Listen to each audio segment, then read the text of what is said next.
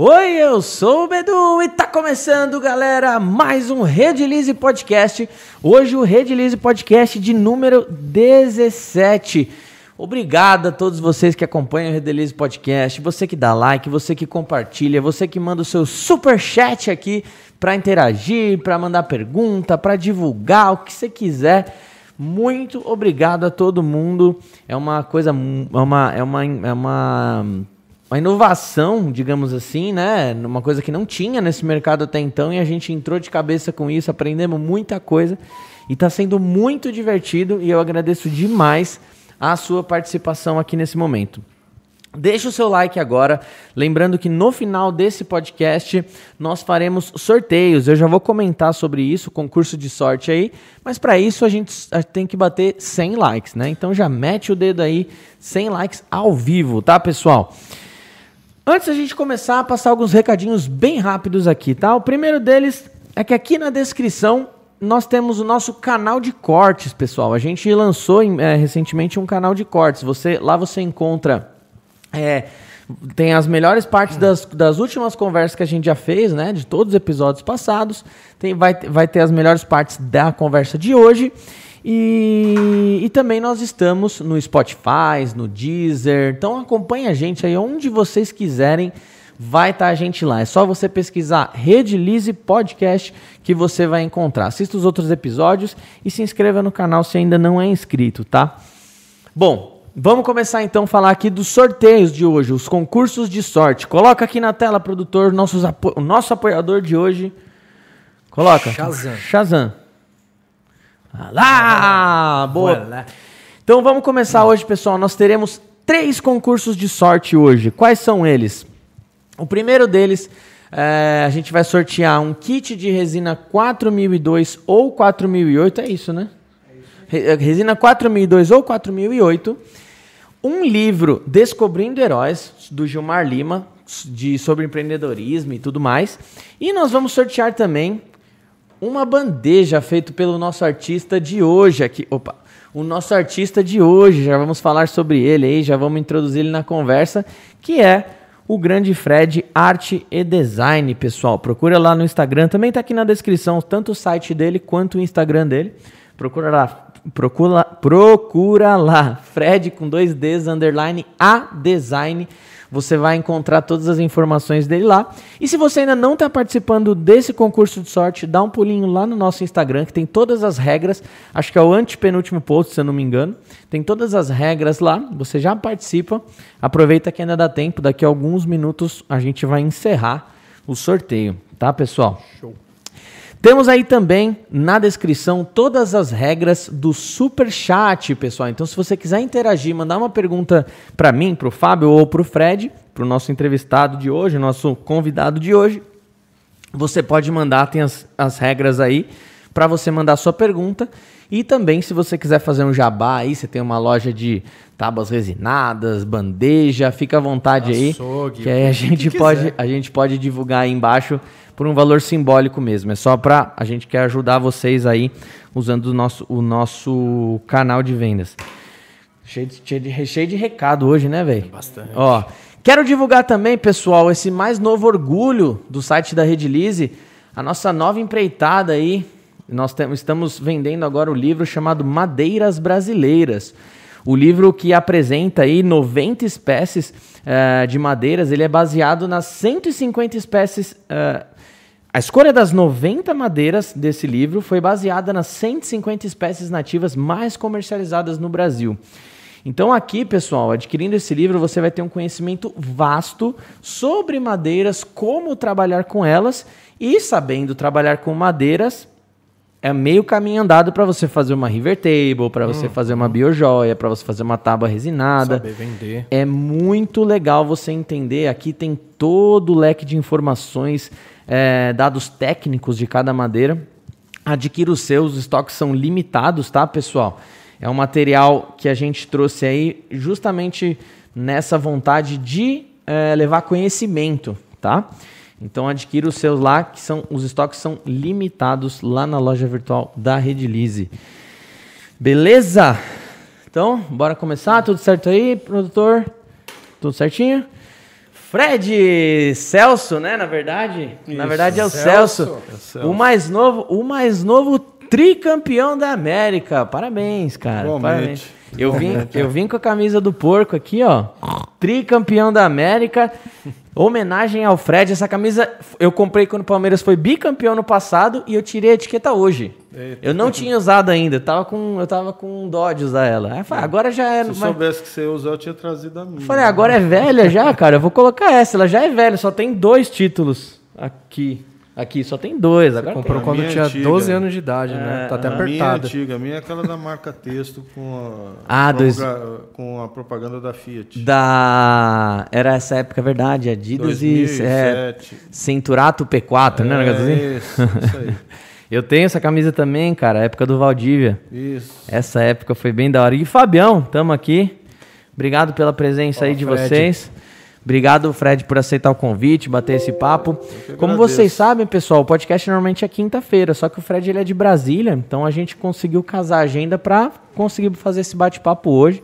Espero que para vocês esteja tudo ok aí. Não esqueçam de deixar o like, pessoal. Mas vamos começar então, Fred, falando um pouquinho aí, cara, da é, é muito legal, cara. Vira e mexe eu falo isso com o Fábio, falo é, e vejo cada dia mais as pessoas se encontrando na resina, né? A gente já Sim. bateu alguns papos, a gente já falou, já fez algumas lives no Instagram, já falou algumas coisas sobre isso, né? Mas você é um cara que, que entrou no mundo da resina e se apaixonou, né? Você, você é, é, hoje é um cara que é apaixonado pela resina e você diz, é, uma coisa linda, eu nunca esqueço que, que você falou uma vez numa live que me emocionou no dia e, e me arrepiou demais, que, que você conseguiu, você consegue até muitas vezes um contato com o divino, um contato com, com, com, a, com o não material, não, não sei como explicar isso, né? Mas fala um pouquinho, cara, como que foi esse encontro com a resina? Como que você começou? É, sua formação? Manda um pouco aí para a galera que está vindo aí te conhecer. Bom, em primeiro lugar, agradecer a oportunidade da gente se conhecer pessoalmente, né? Porque a distância é grande, são mais de mil quilômetros. né? E a pandemia também não, não permitiu que eu viesse mais vezes a São Paulo, porque normalmente eu venho, né? Uhum. Eu, eu sou daqui de São Paulo, né? Tanto eu quanto a minha esposa, nós nascemos aqui, mas por contingências da vida, né? Meu pai era funcionário do Banco Brasil. Tá. Na época, 1974, ele foi transferido para Brasília, né? E eu fui com 10 anos para lá e estou lá até hoje, né? Uhum. Então, a, a minha vida com a resina, assim, o meu encontro com a resina por enquanto, porque ainda tem uma história a contar lá para frente, né? Uhum. Que, mas ela aconteceu num momento delicado do meu trabalho profissional, né? Por que, que eu digo delicado? Eu sou arquiteto de formação, trabalho com arquitetura há 34 anos, fora Caramba. a faculdade, né? E, e assim, foi num momento em que eu estava muito desgostoso com a profissão, sem vislumbrar um, uma perspectiva melhor do que eu estava fazendo, estava endividado, uma série de situações, problemas com clientes, com pessoal, pessoal, com o pessoal da obra, com fornecedores. E eu resolvi, literalmente, dar um chutar o balde, você entendeu? Uhum. E eu falei assim, eu vou fazer uma coisa, um trabalho que eu, onde eu possa exercitar aquilo que eu acho que eu tenho de melhor, que é exercer a minha criatividade.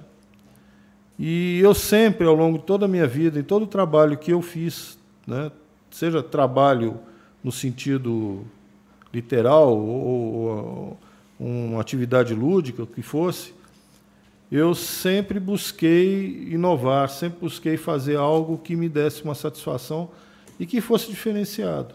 Né?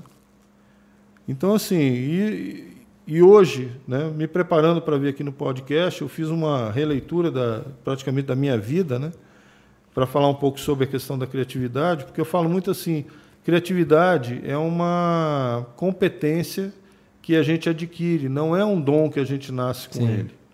Né? Então, é uma competência, ou seja, você, mesmo que não, não tenha uma vida voltada com atividades criativas, você pode desenvolver a sua criatividade ao extremo. desde que você perceba ou saiba como proceder e como fazer isso. Uhum. Então eu fiz uma, vamos dizer assim, uma retrospectiva da minha vida para entender, no meu caso, aonde isso acontece, né? Por que que acontece isso? Essa uhum. minha necessidade de criar. Uhum. Então eu, eu, volto lá na minha infância, né, onde eu vejo, eu morava aqui em São Paulo ainda, morava lá no, no bairro do Tremembé, na, no pé da Vila da Cantareira, né? praticamente naquela época era no meio do mato, entendeu? Porque a nossa rua era de terra e só tinha casa de um lado. E o outro lado era, era a.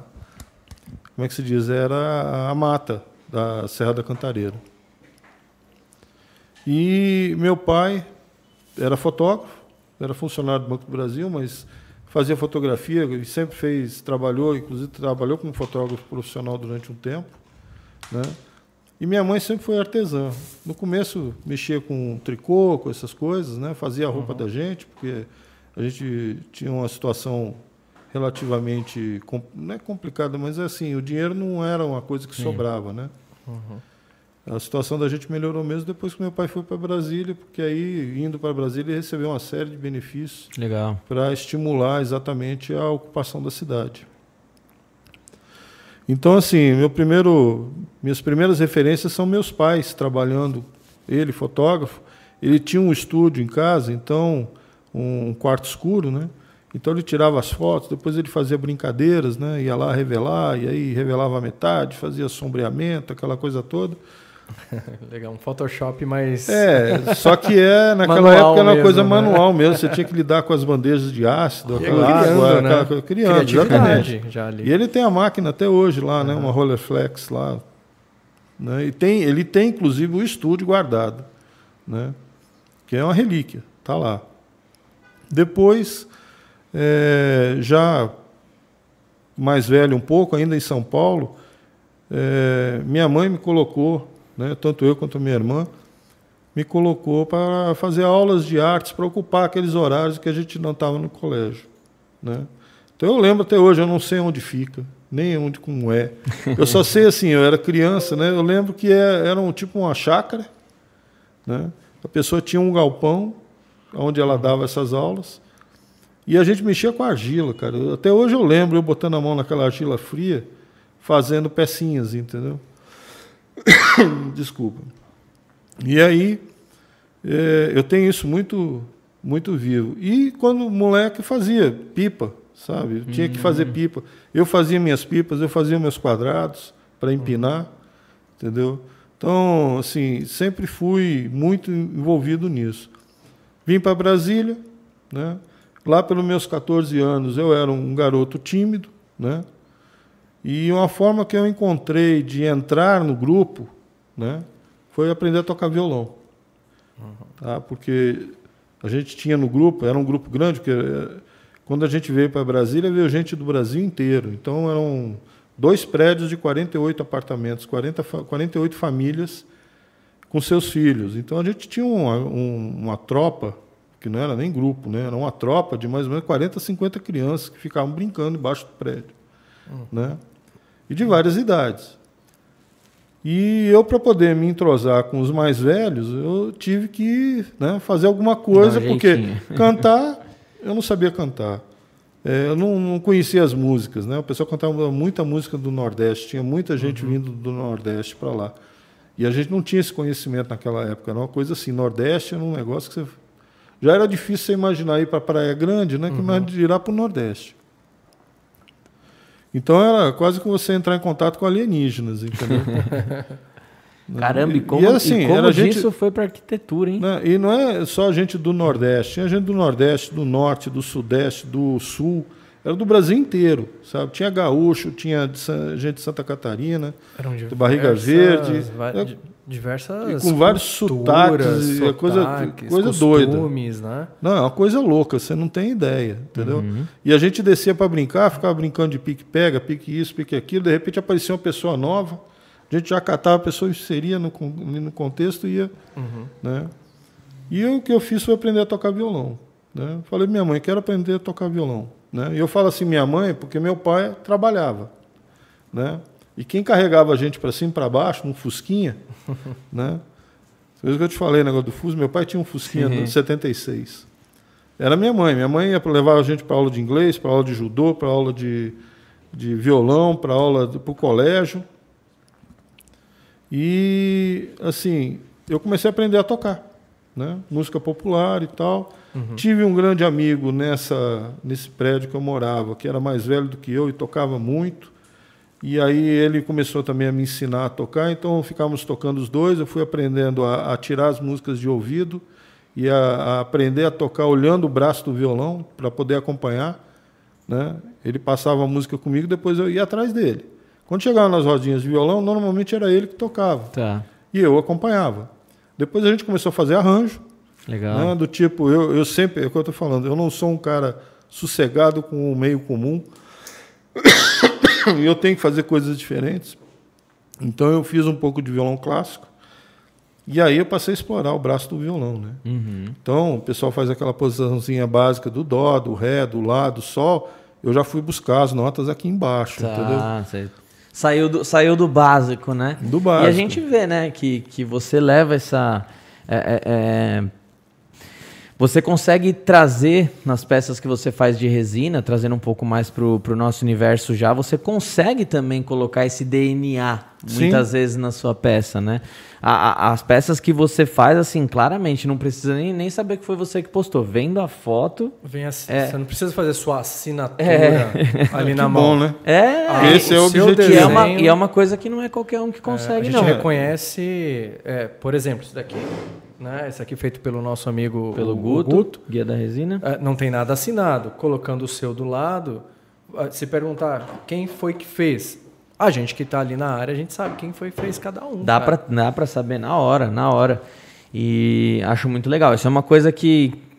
Não sei se você faz de propósito, mas é uma coisa que você conquistou. Então, por isso, É, parabéns. né? Eu, eu, assim, tem coisas que são de propósito, tem coisas, Tem coisas que são naturais. naturais, E, né? a, e a arquitetura, que, que é? Que ano que você fez é, faculdade? Eu fiz com 18 anos, né? Cedo. Aí, desse período aí que eu estava aprendendo a tocar, né? me relacionando com as pessoas, é, eu passei no concurso de arquitetura da Universidade de Brasília, Tá. fiz o curso, né? Todo, completo. E imediatamente, novamente, né? O desejo do meu pai é que eu me tornasse um funcionário do Banco do Brasil. Uhum. Tá? Eu tive a oportunidade de entrar, inclusive, de concurso e tal, mas nunca foi meu objetivo. Eu sempre fui empreendedor por natureza. Para o bem ou para o mal, eu sempre fui empreendedor. Então, a primeira coisa que eu fiz, eu saí da faculdade, eu, tra... eu tinha um emprego, trabalhava numa empresa de estrutura metálica, que construía galpões no, no interior de Goiás e tudo, e eu ia acompanhar. Primeira coisa que eu fiz, trabalhei três meses com carteira, com carteira, foi a única vez que eu tive carteira assinada. E falei pro cara, ó, tô fora, fa- vou montar o meu escritório, Ah, eu não sei tem- trabalhar para os outros, Uhum. né? Quem tem a veia de empreendedor mesmo não porque aguenta, né? eu- o que que acontece? Eu queria fazer um negócio diferente e não podia porque eu tinha um chefe, tinha um cara acima que falava para mim, não dá para fazer. E aí Ah. você, eu ficava amarrado. limitava. Aí eu fui e montei um escritório com dois amigos, né?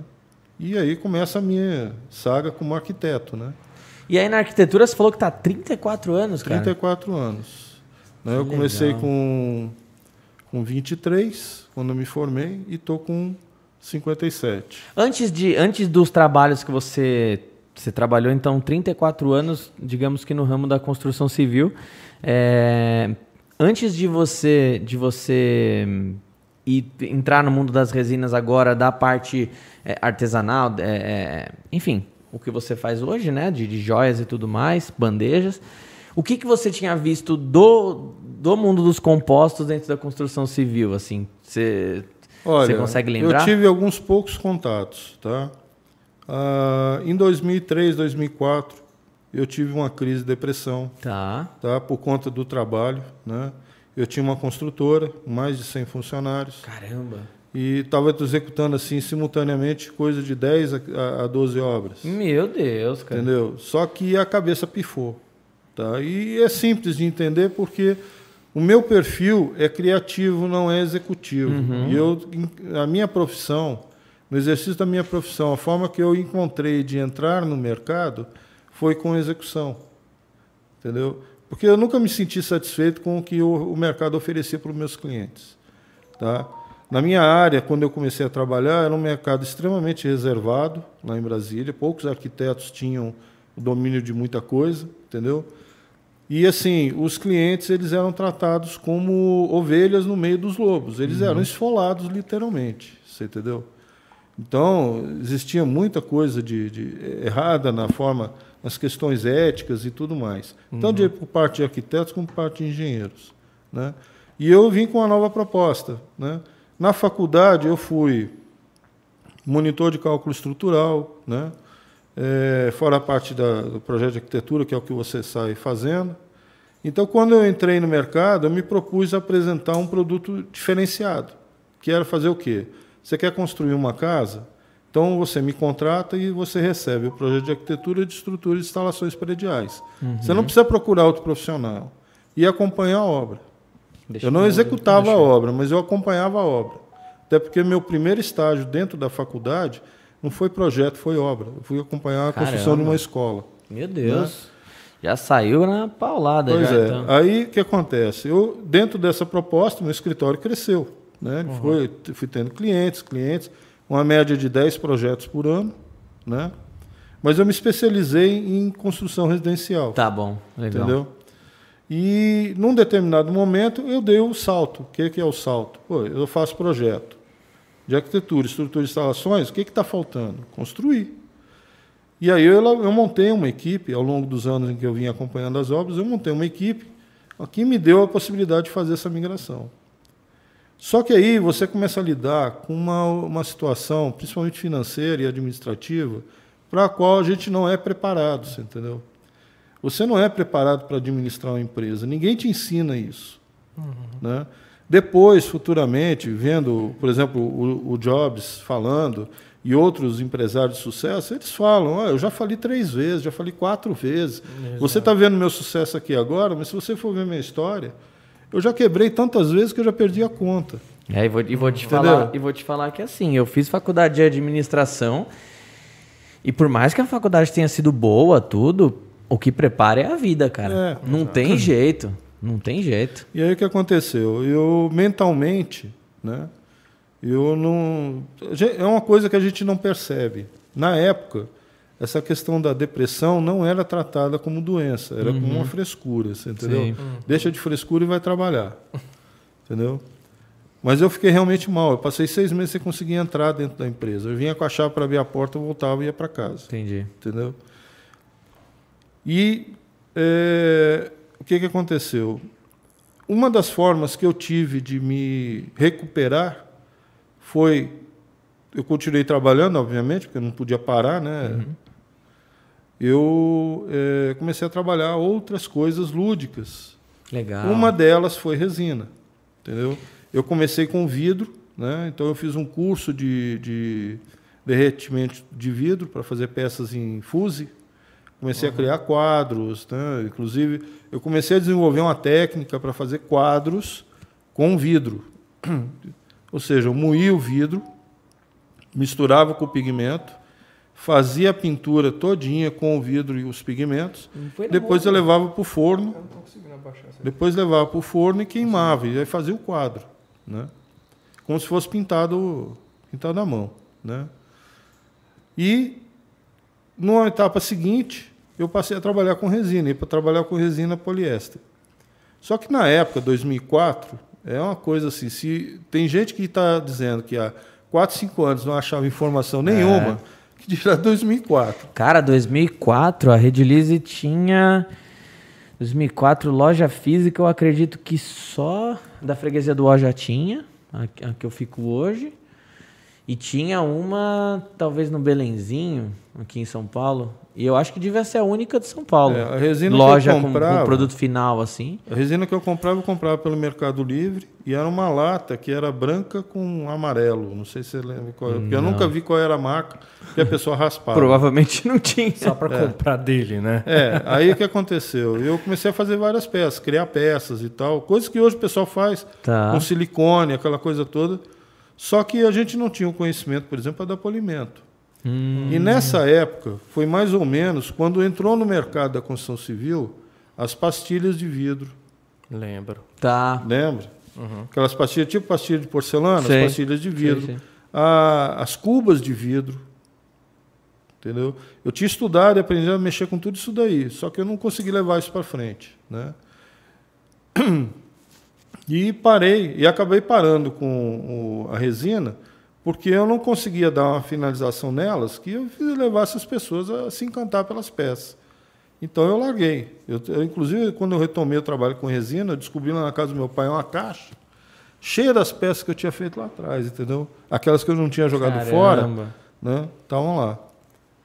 E assim, eu trabalhava, eu fazia os moldes de isopor, eu tinha um cortador de isopor, eu montava com isopor, depois fazia a forma de silicone e ó, resina no- na forma, fazendo o- a peça em, em- em resina, mas era poliéster. Poliéster na época. Aí eu retomei, passei um período, passei oito anos, não oito anos, não, seis anos nesse processo depressivo, trabalhando e, e ruim, até que um dia eu falei, ó, quer saber? Vamos parar com isso, vamos voltar a trabalhar. Aí eu retomei as obras e vim trabalhando normalmente, executando obra, mas quando chegou em 2018, né, eu estava endividado, com um problema com o cliente, uma série de problemas, e, e mentalmente estourado, assim, eu não tinha capacidade de, sem- de- Eu não conseguia dormir direito. Caramba. Então eu resolvi mudar, né? E eu queria fazer alguma coisa. E esse fazer alguma coisa, eu comecei desenhando na internet, fazendo desenhos gráficos no, no, no CorelDRAW e publicando nesses sites de, de arte. Eu até tenho lá um monte, vira e mexe, aparece lá, ó, fulano comprou um negócio seu lá. que legal. Entendeu? E, e depois eu comecei, eu fiz um, um- não vou dizer que é um curso, né? Eu fui lá conhecer um do your, it yourself da Thomas Jefferson, que é uma escola de inglês, que eles têm um laboratório para os alunos.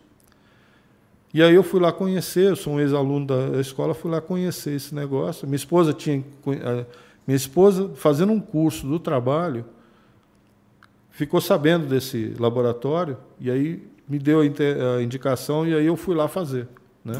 Foi quando eu entrei em contato pela primeira vez com um negócio de corte a laser, eh, corte de, de vinil e tudo mais. Né?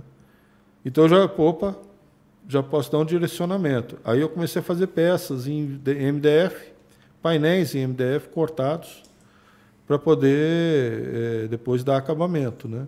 Então eu desenvolvi um crucifixo, fiz uma imagem de Nossa Senhora, coisa assim. Eu faço o desenho pro, no CorelDRAW, depois eu mando cortar. Tá. né? E nesse meio tempo eu dei de cara com a resina epóxi. Né? Isso foi em 2018. Você começou. Você, Final você de vol- 2018. Tá. Tá? E aí, e, e- e aí você. Nesses 30, O que, que você consegue. Se é que consegue. Assim, com certeza. Você falou que. eh, Você iniciou a, a, a, a- a fala dizendo que a, que a criatividade não é, não é, digamos que um dom. É algo que. Uma competência. É uma, é uma coisa que, que, que você foi conquistando conforme a, as suas experiências, né? Aquilo que te, te formou.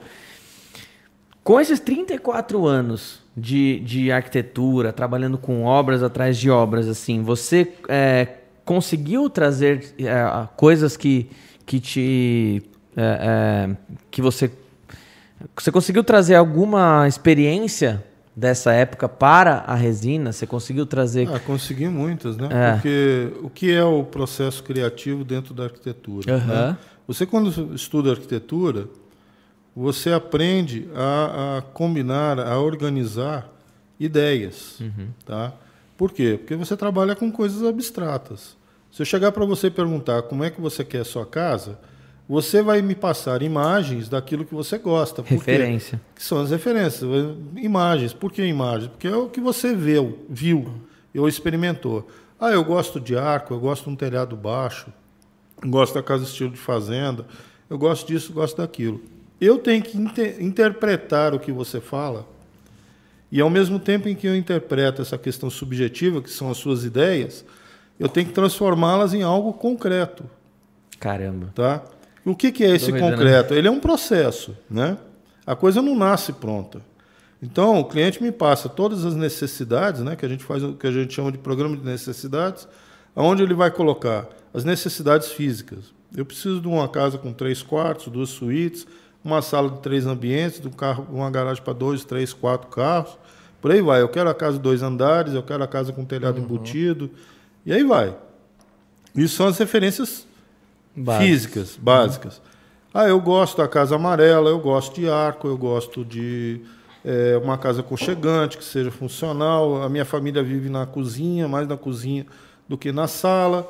Né? A gente quer um espaço onde a gente possa, se possa interagir e as pessoas não fiquem cada um no seu quarto, por aí vai. Eu quero a minha casa no terreno que ela tenha a área social virada para tal lado, tá. por causa disso e tal. Essa parte da interpretação é. é Aí difícil. você junta essa, essas informações todinhas e transforma para o cliente né? não para mim, que estou projetando, mas para o cliente, você transforma numa planta baixa. E aí você vai explicar para o cara: olha, planta baixa. Primeiro, você tem que entender o que, que está sendo apresentado em termos de representação. Isso aqui é uma porta, isso aqui é uma janela. Essas duas linhas aqui são paredes, porque as pessoas não sabem, não entendem isso. Sim. Tá? Uhum. Algumas já entendem hoje porque acabam tendo muito contato com isso, mas a maioria passa batido. Cara, eu fico imaginando esse processo. E aí você começa a dimensionar as coisas. Né? Uma sala de dois ambientes, qual é o tamanho mínimo para uma sala de dois ambientes? Sim. Ah, eu vou colocar uma escada, ah, mas eu quero uma escada escultural. Pera aí, mas você vai botar uma escada escultural aonde na sala? Porque senão, dependendo de onde você colocar, nem aparece, né? Uhum. Sim. Então, só que quando eu faço o desenho da planta baixa que eu vou apresentar para o cliente, eu já mentalmente já estou andando dentro da casa dela pronta. Sim. Entendeu? Então é o que a gente chama de uma visão espacial. E você precisa transportar o cliente para esse local também. Né? Hoje né? você tem uma série de recursos. Na minha época não existia, era tudo desenho. Né? Hoje você tem uma série de recursos para fazer isso. Mas esses séries de recursos, eles assim facilitam a, a, a representação da ideia. Mas se você não souber pensar a ideia, dominar o processo, que é o que eu falo para todo mundo, sabe? Vai surgir um negócio na tua frente que você não é aquilo que você pensou. Você entendeu? Cara, eu fico imaginando esse processo, Fred, porque inclusive a gente hum. gravou um vídeo, a gente tem esse vídeo também de gaveta, agora que eu lembrei. A gente gravou um vídeo com o Fábio uma vez que, que você, tava, você tinha fechado uma River Table. Uhum. E foi um processo assim também. Foi uma parada sob encomenda, né? O cliente ele foi até lá e aí o Fábio foi praticamente ajustando no conta-gota a, a, coloração que o cara queria. Porque se passasse, não tinha o que fazer, né? É. Então o cara foi lá, falou, ó, aqui é a sua resina, você vai precisar dessa quantidade de resina, dessa quantidade de, de, de endurecedor e tal. Vamos escolher sua coloração? Vamos. Aí coloca um pouquinho, mistura, faz aqui, ah, não é isso, coloca um pouquinho, mistura, é, faz aqui. Vezes. É uma parada muito subjetiva, né, cara? E imagino assim, que essa parte aí é, você... E assim, eu falo para o cliente, né? Isso, meu objetivo não é acertar de primeira, tá? Mas chegar o mais é próximo, né? o mais próximo. É a, é a, primeira tacada do golfe, e, né? E assim, você não gostou, aí eu falo para a pessoa, tá? Você não gostou, aí você vai ter que ser objetivo. Você tem que falar para mim, não gostei por causa disso, disso, disso. Ah. Não pode se preocupar em se magoar. Você tem que falar. Por e por quê? sua experiência, Porque se coloca... eu não souber o que é que está errado, eu posso cair no erro de fazer de novo. É. Então é melhor você falar, não gostei dessa garagem nessa posição por causa disso, disso, disso. Beleza, eu vou colocar a garagem em outro lugar. Entendeu? Uhum. Às vezes você muda a opinião do cliente sobre aquilo que ele também, imaginava. Também. Por sua experiência. Por uma você... questão de, de, de, praticidade, muitas é, vezes. Né? É, às vezes o cliente imagina uma coisa e o Fred, pela experiência dele, fala: olha, pode, podemos, faz, podemos fazer assim, não podemos fazer assim, ou podemos fazer desse jeito, porém com esse toque. O cara vai falar: nossa, melhor ainda. É que nem o cara agora levando um pouco pro nosso universo, né? O cara vê um acabamento de epóxi lindo pra caramba, tipo um acabamento vitrificado e tal.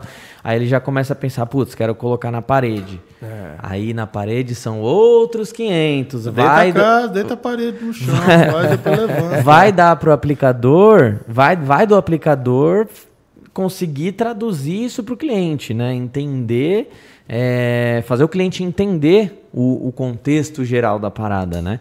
E a gente já viu gente, infelizmente, vendendo muita coisa assim, tipo, para fazer qualquer coisa, prometendo milagre, né? É, mas eu vejo muita gente é, vendendo algo e não conseguindo entregar. Porque muitas vezes eles publicam, assim como alguém da área de arquitetura publica uma casa que não foi ele que fez, uma planta, alguma coisa, e fala: olha, podemos fazer. E o resultado final não era aquilo, cara. E o cliente fica, quem comprou fica frustrado. Lógico, frustrado, né? puto. Então você acha que o que você mais conseguiu trazer dessa experiência de arquitetura foi essa parte de tradução daquilo que o cliente quer? Você acha que é mais ou menos essa É, com isso a diferença, que a gente pode levar? Né? Com uma diferença, né? Dentro desse processo de arquitetura, só comentar um, uhum. por exemplo, eu 2007 eu fui contratado por uma empresa de financeira que queria desenvolver um produto para vender para aqueles clientes que só pegam empréstimo se for para coisa séria, né? não para gasto corrente, comprar comida, roupa, viajar, uhum. essas coisas. Então o cara só pega empréstimo se for para comprar uma casa.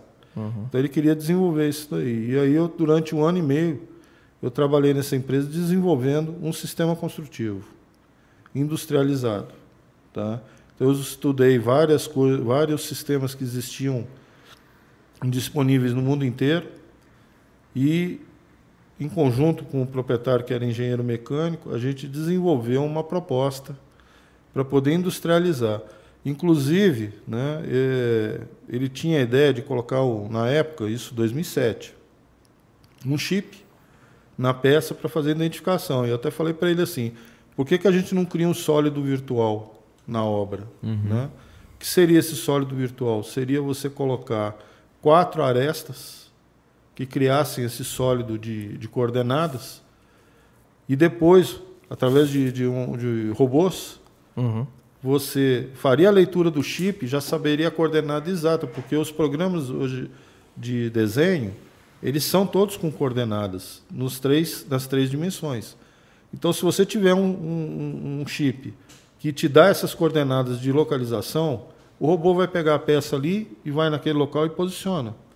Né? E a ideia era construir 5 milhões de casas em um ano.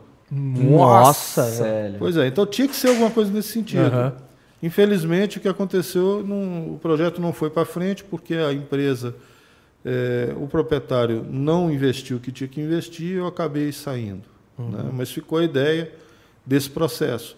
E até hoje eu não vi nada parecido, porque tudo que se fala de industrializado, na área da construção civil tem dois focos: comercial ou industrial. Residencial, até a gente você conversou aqui, até comentei isso com você, né? Você conversou aqui num podcast com o pessoal do, do, dos compósitos. Tá. tá? O maior problema de você ter um, um, um processo industrializado de residência é que as pessoas não querem casas com cara de. de, de casinha dizer, popular. De casinha popular, uhum. entendeu? E não é só questão da casinha popular, né? É a questão da repetição. A pessoa quer fazer uma casa Valeu. dela, com as características dela. Só que as pessoas que desenvolvem esse processo não, não são orientadas ou não se atentam para esse detalhe, que é você criar as condições de ter um produto que possa se ajustar a qualquer necessidade daquele que quer o produto, uhum. tá? Então você tem você tem como fazer isso, né? Mas você tem que contratar o profissional certo, porque se você contratar as pessoas erradas, é o que acontece, por exemplo, você está falando aí da, da questão da, do, da resina, né? Do uhum. trabalho, né? Então você tem que chamar uma pessoa que seja da área de criação, Sim. que saiba ler e entender esses processos, que não, que não são processos técnicos, são processos psicológicos, tá? Você tem que entender o que uma família deseja. Nossa, isso é doideira, Para você criar um produto que pode ser construído de qualquer forma e que atenda a essas necessidades, esses anseios, que a gente lida com desejos. Né? A gente não lida com o dinheiro, uhum. sabe? A pessoa vai investir, sei lá, 500 mil reais, 300 mil reais numa casa, ela não quer comprar uma casa de plástico. Sim. Né? Uhum. Como a gente, eu, por exemplo, eu vi na época casa de plástico sendo oferecida. Eu falei, quem é que quer morar numa casa de plástico? Uhum. Brasileiro, ele tem uma característica social, cultural arraigada. Né? A família, você pode observar, a casa pode ter o tamanho que for. Aonde que a família se reúne? Na sala. Na cozinha. Na cozinha, é verdade.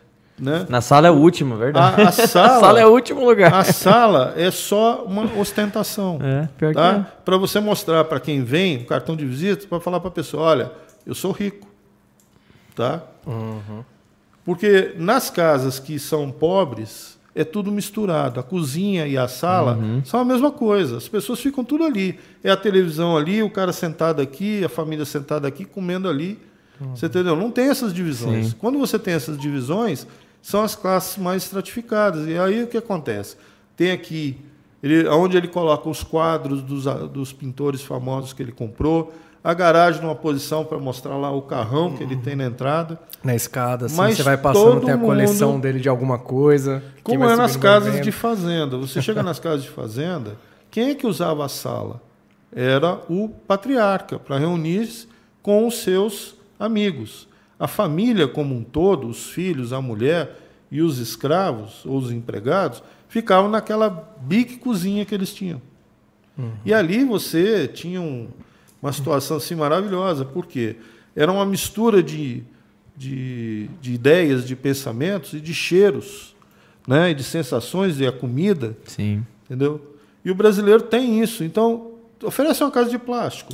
Oferece uma casa que você não pode pendurar uma rede na parede. O cara não quer, sabe? A dificuldade que as empresas de gesso têm hoje em dia de emplacar drywall, entendeu? Emplaca em apartamentos, por quê? Porque a construtora faz o apartamento, não pergunta para ninguém Sim. se ela quer ou não quer. Mas pergunta se alguém põe na casa um, um, um, o drywall. Não põe, porque Raro, não né? pode. É bem comercial. Você não, né? você não consegue pendurar uma televisão na parede. Nesse desenvolvimento que eu estava fazendo, nós fizemos uma pesquisa. Qual é o ponto de esforço maior que a parede precisa resistir? É o da rede. Entendeu?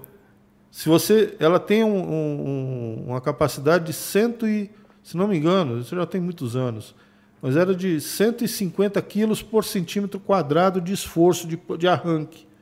Você entendeu? Então, se você fizer qualquer coisa que não aguente isso daí, ela arranca a tua parede fora. Tem que deitar com calma e não chegar e pá.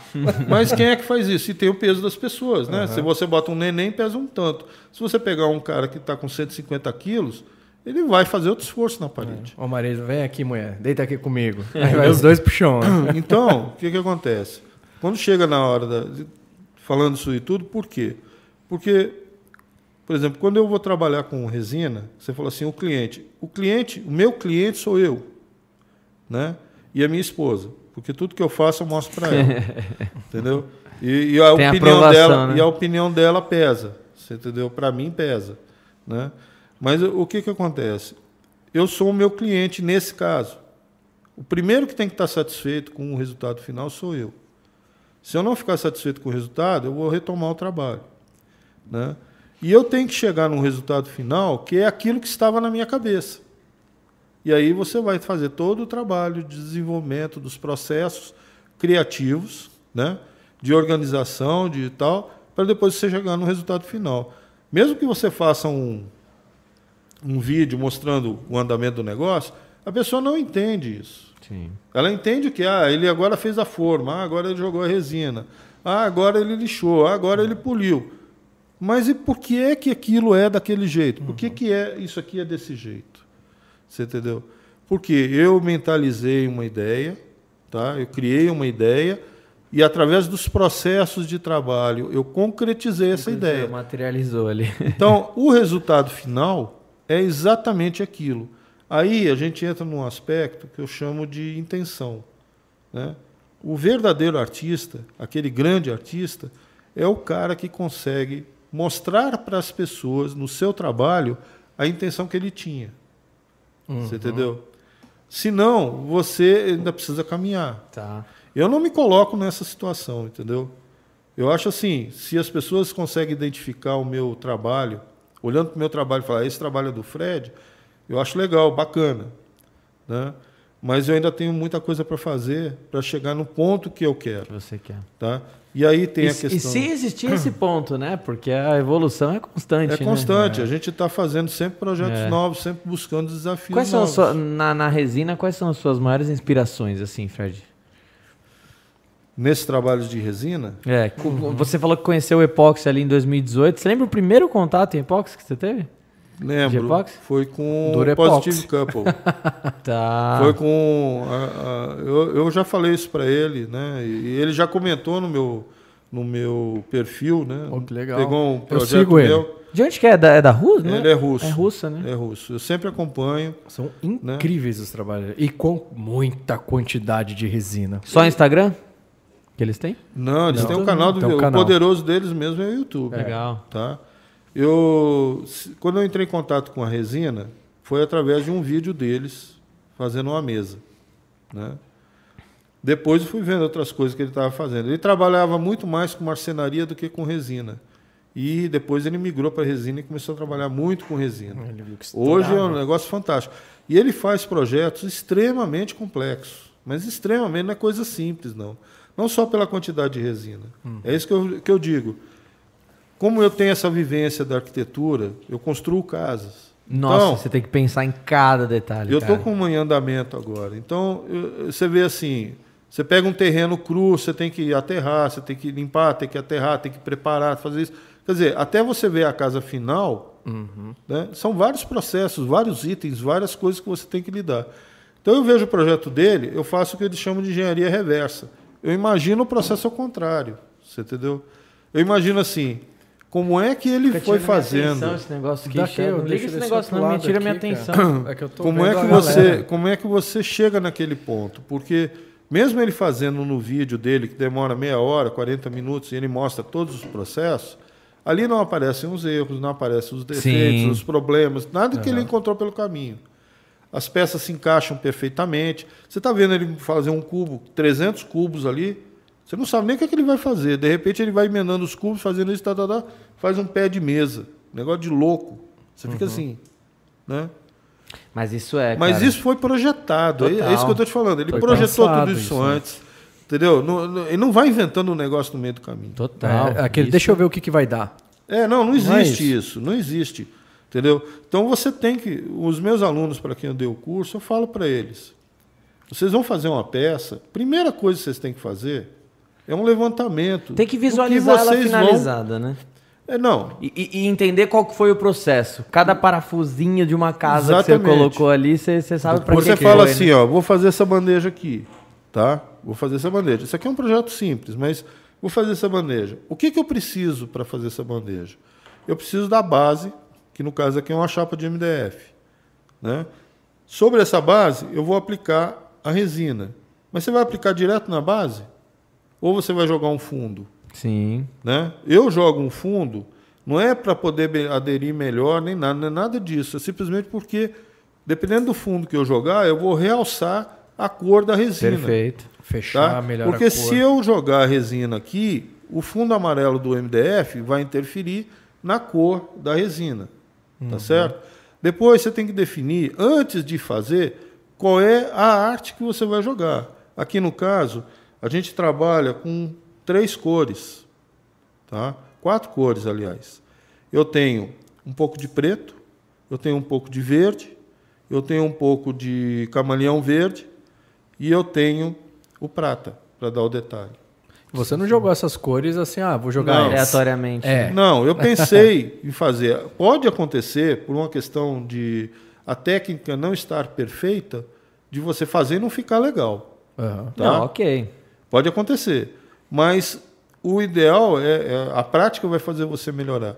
Mas as cores, é, os elementos, você já tem que pensar antes. Eu acho muito legal isso que você está falando de uhum. instigar a pessoa a pessoa entender o entender o contexto porque né a gente eu conheço é, é por estar nesse meio eu conheço artistas gigantescos né o que eu sempre uso como exemplo é o Jorge Eduardo né que é um dos maiores, se não o maior é, é, molde maker do, do, do, Brasil. O cara ele vai fazer um molde, um molde técnico.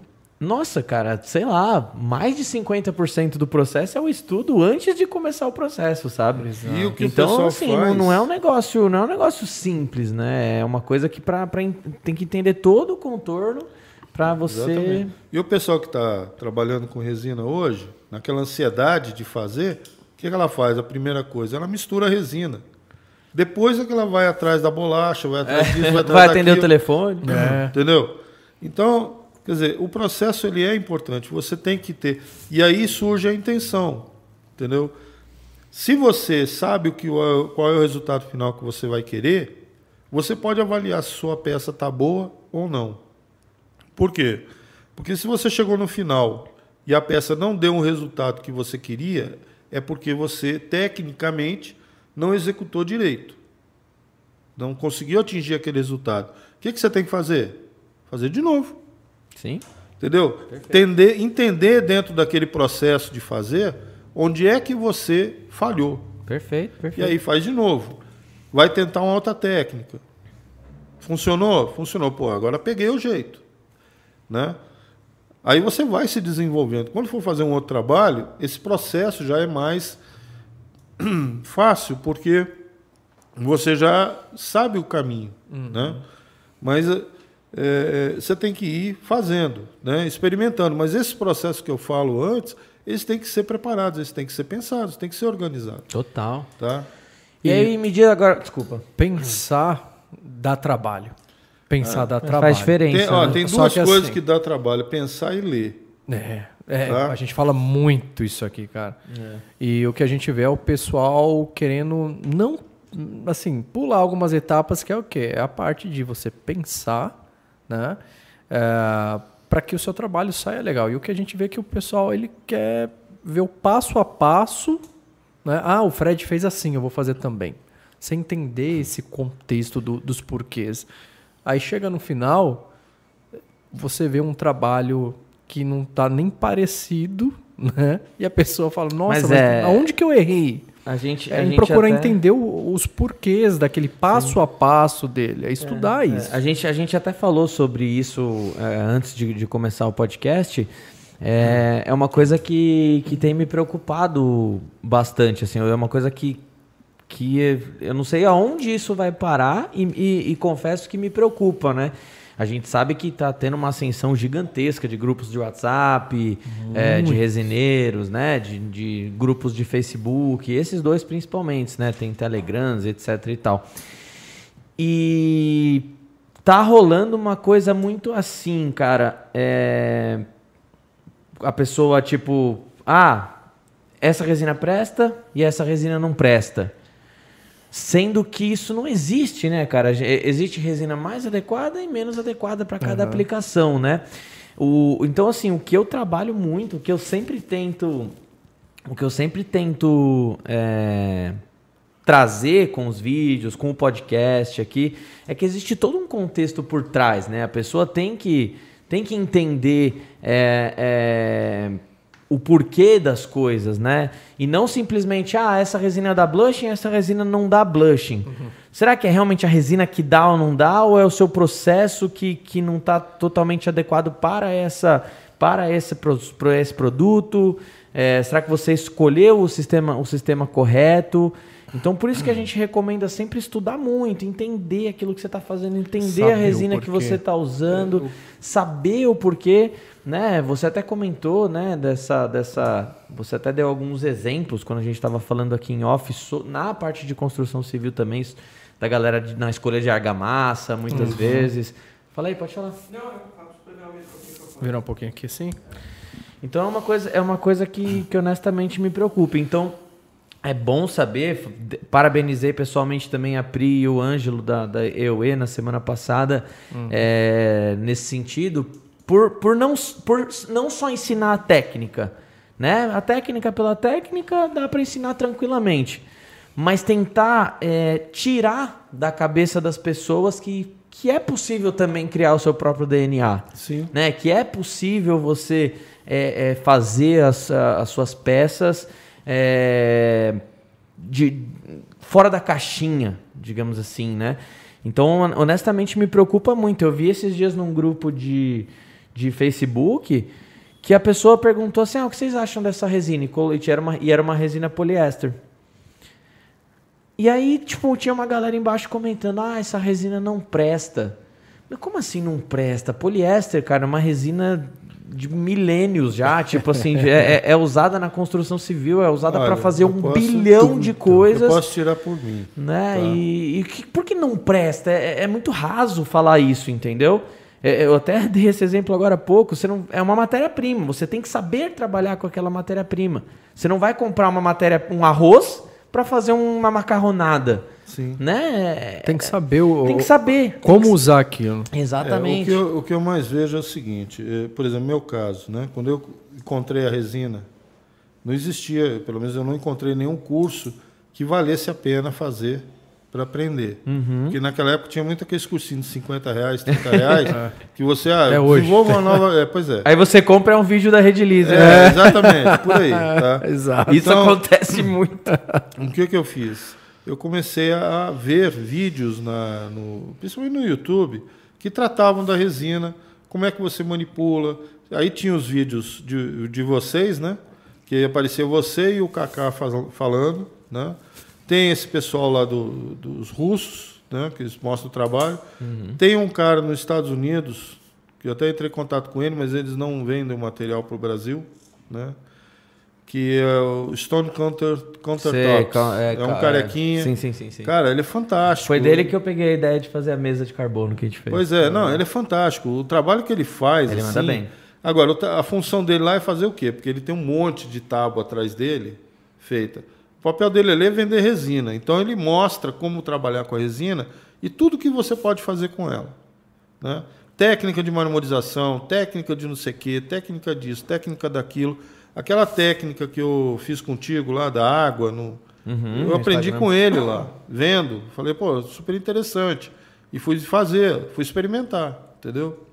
Então, uh, eu desenvolvi o meu conhecimento na área da resina fazendo isso, estudando tá? Vendo vídeo, indo atrás, né? Depois eu vi, ah, tem que lixar. Pô, ninguém falava nada do lixamento. Aí eu fui achar o. Como é que é o nome dele, cara? É um rapaz. Brasileiro? Ele é antigo, é brasileiro, ele é antigo na resina. Né? Ele até me segue. Eu agora eu esqueci o nome. Né? Ele, ele faz um vídeo mostrando as etapas de lixa. Tá. Todinhas. Entendeu? E aí o que acontece? Você. Aí eu fui fazer, cara. Pô, eu fiquei assim. Parecia uma vitória. Quando eu peguei ali, a mão, hein? Uhum. Que eu peguei uma pecinha que eu tinha feito e não conseguia dar brilho. Ficava com aquele negócio de ficar dando banho de resina. Você falou, caramba, né? consigo ir além daquilo. Aí eu peguei as lixas e botei força e comecei a fazer, polir, tal, tal, tal. De repente a peça ficou brilhante. Eu fui mostrar para minha esposa. Olha só. Ela, nossa, você conseguiu fazer? Eu falei, consegui. Entendeu? Uhum. Depois melhorou quando eu comprei a lixadeira e passei a usar as lixas na sequência. Aí eu descobria. Só que, pô, eu usava, eu usava 11 camadas de lixa, tá? Para não dizer que é para ficar louco, eram 11 camadas de lixa, né? Para atingir. Hoje em dia eu não uso tudo isso não, mas você vai desenvolvendo. É, você, vai, você, vai, ficando mais eficaz, né? É, e você vê o que, que dá para fazer, o que, que não dá, o que, que fica melhor. Uhum. Mas o que, que acontece? É o processo do aprendizado. Eu levei quatro meses nesse processo até falar assim, agora eu estou em condições de começar a produzir alguma coisa diferente. E aí eu comecei a fazer minhas peças, minhas primeiras peças. Tá? O que o pessoal tem hoje em dia, que eu vejo muito, isso aí não é um problema, como é que eu vou dizer, é, é um problema social, tá? da nossa, dessa geração que está aqui, que é muito vinculada aos processos ah, voltados com celular, com computador, essas coisas, e não pegam as coisas na mão para fazer, uhum. entendeu? Então ele vê tudo mentalmente, tudo ali virtualmente, mas não sabe fazer com a mão. Uhum. Eu, por exemplo, aquele que eu estava falando, eu quando criança fui mexer com argila com a mão. Sem contar que a velocidade Entendeu? das informações faz com que as coisas fiquem mais superficiais. E também. aí as pessoas uhum. têm, elas não leem as coisas ou se leem, não interpretam direito. Você entendeu? É aquela história assim, vendo um apartamento de três quartos com dois banheiros, uma suíte, sala, cozinha, garagem para dois carros. Aí a pessoa pergunta assim: quantos quartos tem? Nossa, total. Você entendeu? É casa ou apartamento? é, é, sabe? E as pessoas são assim hoje, infelizmente, né? E, e tem a questão da que é uma coisa que eu detesto, né? Que é preguiça. Uhum. Sabe? A pessoa tem preguiça de ler, tem preguiça de ver o vídeo. É. Aí o que, que elas fazem? Elas vão lá no direct e fica perguntando, uhum. entendeu? Onde você compra isso? Onde você faz aquilo? Qual é a resina que você usa? Sabe? Os trabalhos que a gente faz, que eu faço, entendeu? Eu só uso resina da Redilize e tem um motivo, tá? Foi a primeira empresa que eu comecei a trabalhar com quem eu me sinto seguro até hoje. Eu não fico analisando a questão de preço. Eu analiso a questão do resultado final que eu tenho. Você entendeu? Uhum. Se algum dia a Redilize deixar de me atender na questão da qualidade, é óbvio que eu vou mudar. Uhum. Você entendeu? Mas não é o que acontece agora. Uhum. Se eu for ficar procurando material por causa de preço, eu não consigo ter a qualidade que eu desejo. E aí a gente volta para aquele assunto. Você idealizou uma peça. Está tendo resultado? Você entendeu? Então você tem que ter o resultado. Né? Exato. E as pessoas ficam com esse negócio. E, assim, acaba ficando uma, um círculo vicioso. Você vai nos grupos de WhatsApp, o pessoal fica perguntando essa questão da resina. O que, que eu posso falar? Eu trabalho com as duas. Eu trabalho com a resina epóxi e trabalho com a resina poliéster. Ah, mas qual que você prefere? Eu prefiro as duas. Eu prefiro aqui no meu o que meu projeto pedir. Eu prefiro é, as duas por quê? Porque hum. no desenvolvimento de um determinado trabalho, eu vou usar uma, ou vou usar outra, ou vou usar as duas. Nossa, quem dera. Depende né? do resultado assim final que eu quero, é. sabe? Se eu quero uma peça, por exemplo, que tem um brilho intenso e eu tenho que lixar a peça, eu prefiro trabalhar com a poliéster. Entendeu? Porque eu tenho muito menos trabalho de lixa e um resultado final de acabamento excelente. Uhum. Agora, se eu preciso ter uma, uma, resistência mecânica muito grande, eu vou trabalhar com a, com a epóxi. Se eu preciso selar uma peça, eu vou selar com a epóxi. Se eu preciso fazer um revestimento, como é o caso dessa daqui, né? Isso a gente cansa de falar e toda hora vem uma pessoa me perguntar: você fez essa peça aqui de poliéster? Não tem como fazer de poliéster. Não tem como, é, porque se você Entendeu? fizesse de poliéster, a primeira coisa é que ele ia retrair um pouquinho no canto aqui, não ia ficar com esse acabamento vitrificado. É e outra coisa, né? ela não ia, ela ia descolar porque a camada é muito fina. Sim. Ah, o acabamento MDF, da, da né? pigmenta, é, o acabamento do, do, da pigmentação em cima não ia dar esse resultado, você entendeu? Uhum. Por quê? Porque como ela retrai, se, se as pessoas, é o que eu falo, é, estudar e observar. Né? Quando você põe o pigmento na resina poliéster, se você ficar observando, você vê ele se mexendo. Porque como ela está entrando em processo de cura muito rápida, o pigmento fica mexendo. Uhum. Parece, parece lava de vulcão. Fica aquele negócio. Já observei abrindo, isso. Uhum. Entendeu? Ela mexe. Você não tem controle. Uhum. Ela vai dar um resultado lindo. Entendeu? Aquele efeito que a gente fala de perolizado, você tem que ficar lá. Fica... Então, espera dar o um ponto de gel no epóxi, uhum. para depois você fazer. Na poliéster você não precisa. Rapidinho já cura e Você fica, né? deixa né? lá, você joga, ele faz o efeito. Uhum. Entendeu? Uhum. Para você. Tá? Então, é, é, tem essas coisas. Agora, o pessoal fica com essa conversa. Ah, porque a poliéster é uma droga. Ah, porque a epóxi é uma. Não sei o quê. Não tem uma melhor do que a outra. A, 4002, a 2004, 2001 não é melhor do que a 2004, nem vice-versa. É, a 4002 não é melhor que a, 4, que a 2004, que a 2001, a 4008 não é melhor Eu que a tava... 2004. É, é aquilo que a gente sempre fala, é Ferrari em Interlagos, é Jeep na uhum. trilha. Aí você vê aquele é, caso, por você exemplo. Você tem que saber o que, que você vai usar. Não adianta você comprar Ferrari e querer descer uma pirambeira, subir um morro. O pessoal fica lá, de terra. Ah, porque bolha na resina. Meu filho, bolha na resina é vai acontecer. O que você tem que entender é o seguinte: você pode tirar partido da bolha e transformar ela num elemento de composição do seu uhum. trabalho. Entendeu? Não é porque tem bolha que está feio. Exato. Tá? Ou ah, a resina amarela. Eu, por exemplo, fiz uma peça, estava comentando uhum. contigo, eu fiz uma peça em duas partes, porque eu fiz a primeira peça de um jeito, depois eu resolvi mudar. E a resina, por uma vamos dizer assim, uma distração minha, a peça ficou numa área muito iluminada e ela amarelou. Entendeu? Ficou feia? Pelo contrário. entendeu? As pessoas só não estão comprando porque ela está cara. entendeu? Porque se não fosse o preço que eu estou cobrando nela, o nego já tinha levado. Porque toda hora chega um passamão fica querendo a peça. Entendeu? Então, assim, a gente tem que perder, tem que deixar de lado esses preconceitos com relação ao trabalho. Por quê?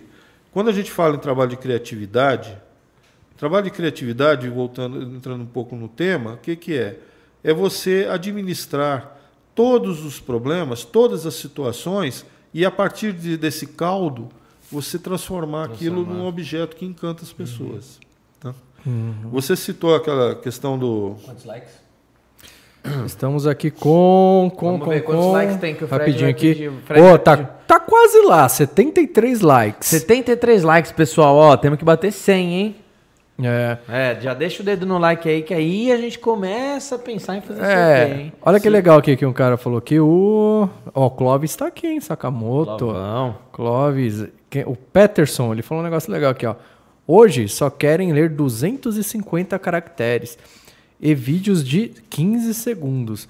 É tipo assim, o cara fala: Ah, eu tô super antenado com o que tá acontecendo. Como que ele tá super antenado? Ele dá uma olhada no Twitter, fala: Olha, hoje Fulano falou tal coisa duas linhas ali, ele fala que tá, que tá entendido sobre o assunto. É, né? galera. É, não é, é assim? se, se, é a geração que se informa pela manchete, né? Pelo, é, né? pelo agora, título. Não vai né? no conteúdo. É, o cara é. vê no Twitter lá poucos caracteres e fala: Nossa, aconteceu isso no mundo? Meu Deus, vou replicar. Mas se você falar, é. Aconteceu isso por quê? E o cara não vai saber te falar o que está acontecendo. É assim, a gente tem que saber trabalhar com isso, porque é a velocidade da informação. Né? Tipo assim, você, qualquer coisa que você pesquisa no, no, no, no, no, Google, a primeira coisa que aparece ali já é informação na sua cara. Hoje eu pesquisei uhum. a altura de algum famoso, não lembro quem. Pum! Apareceu na minha cara, assim, 1,90 de altura. Aí, aí você fica pensando, aí você vai no, no WhatsApp e você consegue acelerar o áudio para dois, para vezes dois. Você não, não absorve mais aquela, aquelas informações. Imagina, tem audiobook que você. Isso não é estudar. Que, que tem, tem, negócio que resume um livro para você. Né? Tem livro falado, ok que para algum quem tem deficiência visual. Não, audio, audiobook é animal. Agora, mas tem... agora resumir um livro, cara, é o cúmulo da preguiça, velho.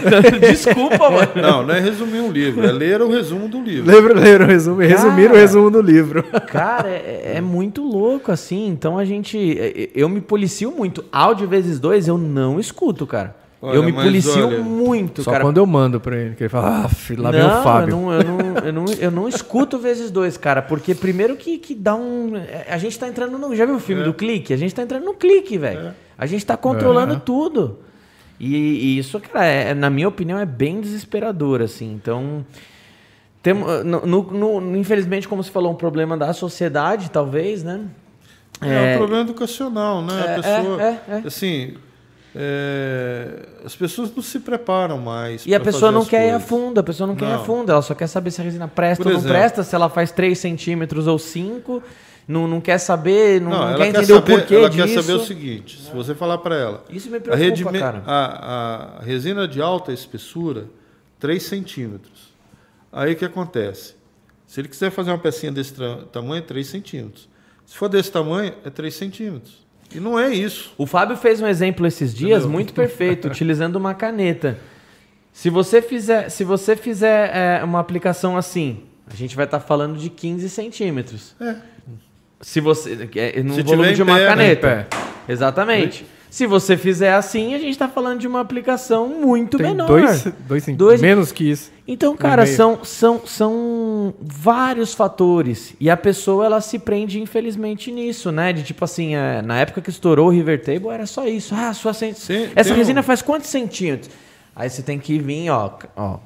Segundo os testes que a gente fez, é tanto, tanto, tanto. Mas tem isso, tem aquilo, tem aquilo. Uhum. Isso é relativo por conta disso, por conta disso, por conta daquilo. E, e, e, muitas vezes parece que você falou 10 minutos ali para a pessoa e, a pessoa e a pessoa é... aí a pessoa termina falando tá mas e quantos centímetros faz? Então tipo cara é, é desesperador só, só, que essa pessoa que ligou lá para pegar essas informações ela não quer ouvir tudo isso. Ela quer aquele cara que está vendendo uma resina que fala a minha faz 5 é Pronto. difícil, é difícil, é só isso cara. que ela quer. Tava falando isso ontem quando a gente tava viajando, é muito difícil conversar com o público, porque eu não sei se eu tô certo, eu não sei se eu tô certo ou eu tô errado em tipo assim, se você chegar, se eu atender um telefone lá na Rede Lise, a pessoa que ela é, ela é tem o cunho comercial, muitas vezes ela tem que responder a informação na lata para pegar, desligar a ligação e ir para outra, certo? Uhum. Estamos falando de, de, de, de grana, né? De, de vendas. Se eu atender um telefone na Rede Lisa, é capaz de eu ficar 30, 40 minutos. Porque assim, eu saí dessa parte comercial há um certo tempo já e hoje estou na parte de marketing, tudo. Não, a gente então, viaja junto, você no carro tá ensinando as pessoas como usar a resina ainda. Se, você ainda tá nessa. Se, se, se, se o cara me liga, eu atendo, ele pergunta assim: qual é a diferença da resina de alta e baixa viscosidade? O comércio, qual que é a primeira resposta? Ah, a resina de alta viscosidade é mais viscosa, a resina de baixa viscosidade é mais é, líquida. líquida. Eu perco, cara, 15 minutos explicando, tipo, todas as diferenças e explicando onde ele vai usar uma, onde vai usar outra. E muitas vezes a pessoa nem quer ouvir tudo isso, uhum. né? Então, Agora... é, é, um trabalho que eu, que eu fico fazendo em, dentro da minha mente, assim, tipo, caramba, será é. que. Cara, quando eu tava na TV Aparecida, que eu tava fazendo o, o a River Table lá, né? A bandejinha de River Table. A minha cabeça, cara, você não tem ideia como foi. Ficou um turbilhão na minha cabeça. Porque eu tinha 12 minutos para fazer a bandejinha ali. E aí, por exemplo, o Rogerinho, o apresentador, me perguntava alguma coisa.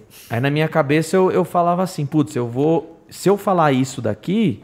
Se eu, se, eu se eu responder isso daqui, eu serei muito superficial. Só que se eu entrar nesse lado aqui, eu vou ter que explicar isso, que aí eu vou ter que, vou ter que vir para cá. Aí eu vou ter que falar da madeira aqui. Eu vou ter... Uhum. Cara, é, é, é, eu, eu, é, um, é, é um desespero tão grande. Mas ao mesmo tempo eu tenho que entender que eu tenho que saber traduzir também, né? Eu tenho, eu tenho que. Eu tenho que é, a linguagem tem que ser fácil. É, né? eu, eu tenho que tentar traduzir isso, né? Eu tenho, eu tenho muito essa. É, como eu faço os vídeos do YouTube, eu tenho, eu tenho que. Eu não posso falar besteira, né? Então tem que ir atrás da informação. Mas a TV, por ser então, um pouco tempo, é, você está mostrando pessoal as, é, o que é possível fazer com resinas. Você não está indo dar um curso lá, é. né? Então você está lá, que nem o Guto foi lá, ó, é possível fazer esse tipo de arte. Uhum. Né? E ele vai só realmente só aplicar a resina. Ele não está entrando em detalhes ali, né? A pessoa que está assistindo, ela tem que ter um pouquinho o desse. Que eu, o que eu coloco para as pessoas que me perguntam, no caso meus alunos também, é o seguinte. Se questione, é, né? É, não. Você quer fazer, faz. Né? Ah, eu devo fazer? Deve. Porque o que, que acontece? Você vai errar. Você vai ter problema. Mas se você não passar por isso, não adianta você ficar fazendo 10 aulas, 20 aulas, 30 aulas com um monte de gente. Se você não botar a mão na massa, você não vai fazer. Tá? Você vai errar, vai continuar errando. Eu, por exemplo, passei resina no cabelo. entendeu? Eu deixei resina secar. Cara, caiu resina na minha perna ontem no, no, programa então, que eu assim, gravei. Eu tenho umas camisetas lá em casa Tudo que, dura. que são, que são é, elas são personalizadas. Por quê? Porque eu fazia os negócios, ficava afobado, ia lá, baixava e encostava na resina. Eu também tenho. Entendeu? Então, assim, hoje não acontece mais, tá? Por que, que não acontece mais? Porque hoje eu me preparo para trabalhar, eu, quando vou fazer um negócio, eu estou prestando atenção naquilo. Eu já preparei as coisas todas. Uhum. Eu sempre deixo, por exemplo, alguma coisa de reserva para jogar a sobra da resina, para não ficar andando com o copinho para lá e para cá. entendeu? Com a mão melada de resina querendo mexer nas coisas. Pisar na resina melada, entrar dentro de casa. E, e outra coisa, não existe trabalho perdido. Tá? Nossa, já a minha deram, varanda. Deram, é, pois é, já, já dedaram. É. Tá, deduraram de lá. Mas é o seguinte, o por exemplo, você pega uma bandeja dessa aqui para fazer. Você fez, não, não ficou bom. Faz por cima. É? Entendeu? Uhum. Assim, não existe material perdido. Eu tenho três baldes de obra. Quer dizer, para quem não sabe o que é um balde de obra, é, é parecido com aquele balde que o pessoal usa para lavar chão. Né? Uhum. Eu tenho três daquele lá, cheio de pedaço de coisa de resina que não deu certo, que eu tirei da mesa, que eu raspei, que não sei o quê. Ah, mas você usa isso? Uso. Uso, porque aquilo ali é resina.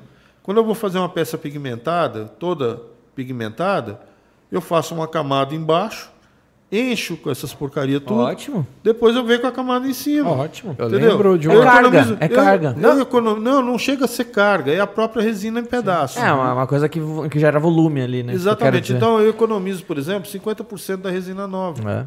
Eu lembro de uma você vez num, num, grupo que a gente faz parte lá, você comentou o seguinte, pô, Tô pegando aqui o pó da resina. Pó da resina. Para usar como carga, né? Pô, eu achei, eu, eu não tinha ouvido falar nisso antes. Eu, eu já fiz peças, sim, várias peças. É, pô, você, além de economizar resina, você dá um, um efeito diferente também, um, um, efeito leitoso, se não for um, é, algo colorido, mais fosco. Dá para inventar. Por imaginação exemplo, é limite. Fiz, eu fiz uma lapidação, eu fiz assim, lapidação não, fiz uma furação de vários pedaços, bloquinhos para fazer anel. Uhum. E aí saiu, a, na furação saiu pó, né? Da, e era um, um, anel verde. Então eu peguei aquele pozinho verde, misturei com a resina e fiz um pingente. Uhum. O pingente ficou cor erva doce. Que legal. Você entendeu? Uma cor que assim surgiu do pó da resina. Eu não botei pigmentação nenhuma. Uhum. Você entendeu? A própria carga deu a cor, porque veio de uma, uma resina pigmentada. Uma cor, uma tonalidade que talvez você não iria encontrar à venda. Não, não tem lugar. a venda. Você pode até fazer a mistura, uhum. tá? mas não tem a venda. Né? Uhum. Né? E essa, assim, esses materiais todos, é óbvio que chega uma hora, dependendo do nível de produção que você tem, que você vai acabar descartando, porque não tem como guardar tudo. Sim. Tá? Mas eu tenho vários é, restos, resíduos de de material que eu uso em outros trabalhos. Entendeu? Uhum. Então, por exemplo, raspa de, de, de, furação de.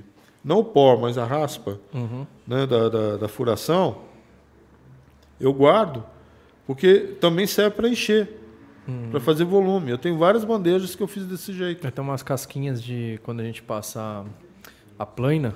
Sai... Exatamente. Isso aí tudo, se você juntar com a resina nova, fica uma peça toda zerada. Tá? Uhum. Agora, você, tá, a gente, você falou a questão do, do divino, né, daquela coisa, que tem a ver com a questão da criatividade. Aí a gente tem que entender que quando a gente começa a trabalhar com a resina e a gente quer fazer uma marca, a gente quer desenvolver um trabalho diferenciado, quer ser um artista, tá?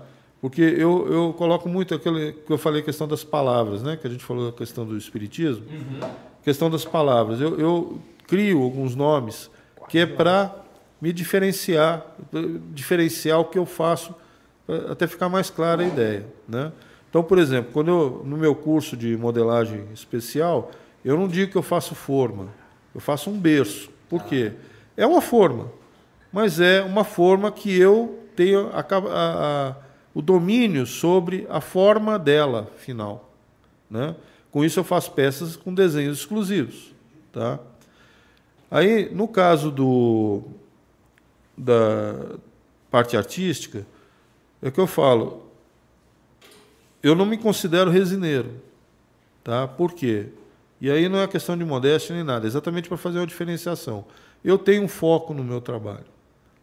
Né? O meu trabalho não é dar aula, eu não tenho objetivo de dar aulas. Né? Meu foco é artístico. Eu quero ter o reconhecimento e quero ter um retorno futuro financeiro de um trabalho artístico e ser reconhecido dessa forma. Então, um artista da resina. Né? E o resineiro é qualquer pessoa que manipula resina. Não necessariamente um artista. Ah, mas qual é a diferença?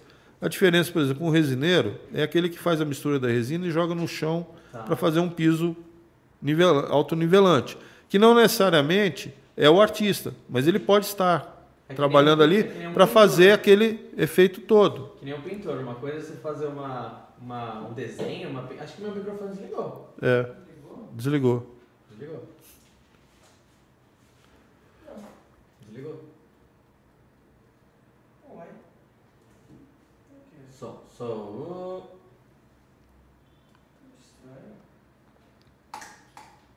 O do Fábio tá ligado. Tá. Tá. Som, som. O que aconteceu? que você, você tinha Foi um espirro. Eu acho que eu acidentalmente dei mudo aqui. É? Na hora que você foi no banheiro. É, o que, que eu tava falando? Sobre o quadro. Sobre o quadro, que é tipo. Ah, é que eu falei, é que nem um pintor, né? O pintor que faz um. Pinta uma parede não necessariamente é um, um, artista, é um artista, é um né? pintor, é um você pintor. entendeu? Então, assim, a, a, eu gosto de usar essa diferenciação da, das palavras exatamente para as pessoas terem clareza naquilo que se tem como objetivo. Então, se você deseja ser um artista da resina, a primeira coisa que a pessoa tem que entender é o que é ser um artista. Tá? O artista é uma pessoa que tem a capacidade de interpretar a realidade, ou não só de interpretar, mas de registrar essa essa realidade de forma a encantar as pessoas. Né? E aí a gente entra para o que é esse encantar. Né? O artista ele é um, um, um, um ser que tem a sua mente aberta à intuição, e essa intuição normalmente ela acontece pela influência de amigos da área das artes que querem se manifestar. E quando você faz esse tipo de trabalho, você, na verdade, está demonstrando ou mostrando para as pessoas o belo das coisas. As pessoas se encantam porque, quando elas observam uma obra de arte, essa obra de arte impacta o mental delas, o psicológico. E isso acontece porque elas se conectam com a, a, beleza do trabalho. E essa beleza do trabalho é uma representação do divino. Tá? Então, quando eu, eu coloco dessa forma, o artista tem a capacidade de representar para todos a beleza do universo, a beleza da realidade, a beleza das coisas que são perfeitas. E o que é esse belo? É nada mais do que Deus. Né? Porque Deus é o ser mais perfeito de tudo aquilo que a gente Sim. pode imaginar. Por tudo isso que a gente vivencia. A nossa sociedade não é perfeita, não por, por culpa de Deus, mas por culpa nossa, que não somos perfeitos. Mas a gente vive e aprende em busca dessa perfeição. E no exercício da atividade criativa, da, da, da atividade artística, o artista busca essa perfeição, às vezes de uma forma até exagerada, você entendeu? Ele consegue, ele se isola porque ele precisa ter esse, essa conexão, né? O, vamos dizer assim, tirar o ruído para tentar conseguir fazer a coisa mais pura possível. Então, quando o artista consegue essa conexão, ele consegue colocar na obra essa visão que ele tem do belo. Antes da gente entrar no, no, no, no podcast, a gente estava falando né, sobre algumas obras mediúnicas Isso. que você tem e tudo. E eu, uh, eu já li um livro de um, de um. Inclusive um livro que eu presenteei o Gui, ó. Todo, todo mundo só fala mal, que fala que a gente só fala mal do Gui. Eu dei um, um livro de presente para ele, um livro mediúnico. É, detalhe, tá? Só cortando, para quem não sabe, o, o Gui tem uma voz muito bonita. Tem uma voz muito bonita. Canta é. pra caramba. Canta pra caramba. é, segue lá, Gui Viana no, no, Pagou alguma coisa antes. Ó, só que segue, segue lá, Gui Viana, só que você tem que deixar. Primeiro você tem que pôr foto no perfil e tem que deixar o perfil. É, tá sem foto. Eu não tô muito bonitinho. Você tem que colocar, tá sim, velho. Você tem que colocar no, na abertura do do podcast. Ele cantando, uma né? Uma canja dele. É, hum. é. Vou, vou, vou, colocar um quadro dele aqui num, dentro do podcast. Voltamos Isso. depois dos comerciais, o Gui canta. Pode crer. é uma boa, obrigado. Eu, eu, no livro que eu li, é, no livro que eu é, presenteei ele, é um livro psicografado e o... E o não, não é, foi, foi outro livro, esse, essa parte que eu li foi outro livro do mesmo, do mesmo espírito, mas é um espírito é chamado Nolan, é um livro psicografado lá. E ele fala, ele fala assim, ó, engano seu se você pensa que que as únicas coisas psicografadas é, são quadros, são, são cartas, livros, engano seu. Pode ter certeza que tem muita coisa que são, que são mediúnicas dentro da, das mais diversas artes. Música, é, putz, pin, é, pinturas, até obras, obras de, de de cinema, muitas vezes. São coisas inspiradas através de, de, de, de alguém, como você falou, de algum, de algum amigo que quis se manifestar na, naquela pessoa naquele momento. E eu acredito demais nisso. Eu sou, eu sou, eu sou fissurado em duas obras é, na minha vida, que é Dragon Ball e Zelda, né? E eu, eu tenho muito essa, muito essa eu, eu, consigo me, principalmente no Zelda, eu consigo me, me, é, me conectar bizarramente assim na, na, na, música deles e tudo uhum. mais, eu uhum. consigo me conectar de, com, com o divino mesmo, cara. E aí, por exemplo, também o, tem uma entrevista do, do Michael Jackson que ele fala né, sobre a composição da Billie Jean, né?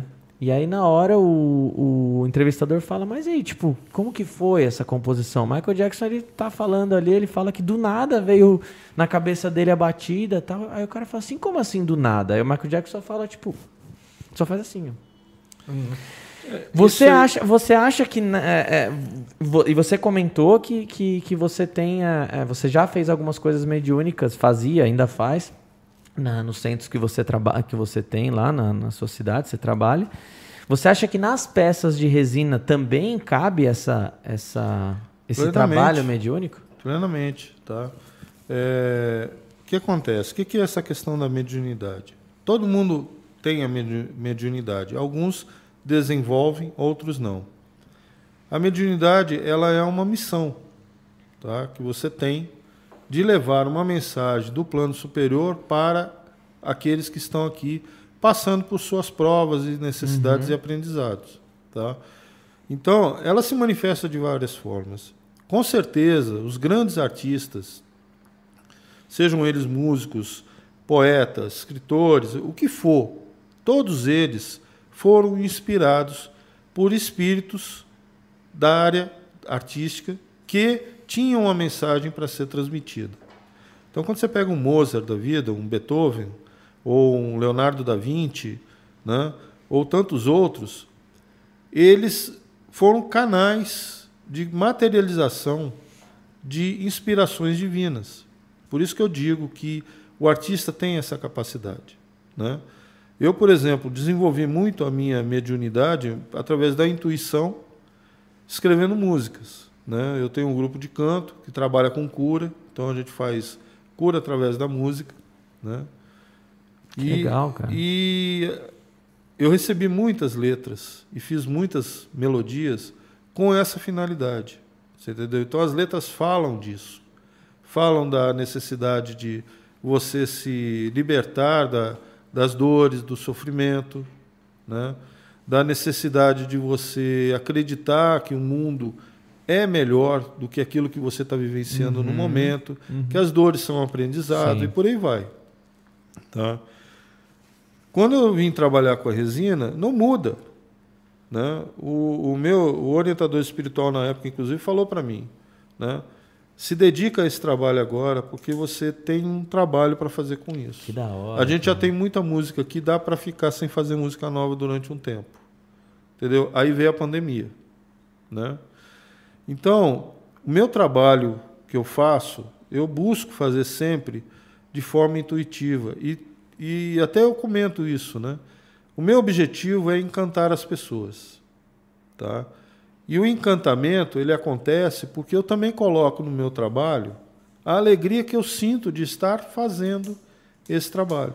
A gente falou muito isso na, no episódio do Orgonite, né? Então, uhum. é, é, é, assim, o resultado final da, da minha peça, ela encanta, né? Assim espero, né?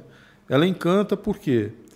Porque ela é bela, ela tem uma energia que eu coloquei ali dentro de alegria, de, de fazer, de paixão, de fazer aquilo.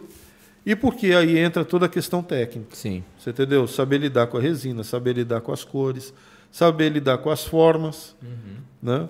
Eu falo para eles, para os meus alunos no, no, no curso. Você, para poder fazer um trabalho e ter o domínio do trabalho, você tem que do, é, é, é, é, administrar ou controlar quatro fatores. Você tem que saber controlar a forma, porque a forma diz tudo, tá? E as pessoas não se atentam a isso. Elas sentem, mas elas não sabem por quê, tá? Isso eu aprendi com a arquitetura, né? Então, uma forma curva te traz um sentimento. Uma forma reta te traz outro sentimento. Uma peça na, feita na diagonal te traz outra sensação. Uhum. Tá? Por exemplo, quando eu fazia os projetos das minhas casas, eu gostava de trabalhar a casa, o projeto em diagonal. E aí eu criava vários elementos assim. Por quê? É, é, diferentes. Por quê? Porque eu criava a curiosidade.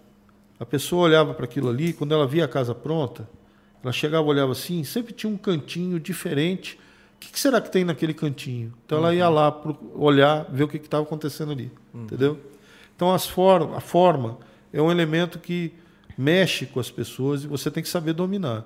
Niemeyer, ele era um mestre da curva. E ele fala que ele se baseou nas curvas das mulheres, né? Mas ele dominava isso perfeitamente. Se você olhar as obras do Niemeyer, as curvas que ele utiliza, né, aliada à geometria que ele dominava muito bem, 90% das soluções tecnológicas, técnicas de execução, estavam resolvidas no desenho. Legal. Você entendeu? Na forma que ele dava. O cara podia até ficar bravo. Pô, como é que eu vou botar esse troço em pé? Ele falava assim, assim, assim, assado, porque isso aqui é assim, assim, desse jeito. Você entendeu? Então uhum. a forma é um. A cor. A cor, ela é vibração.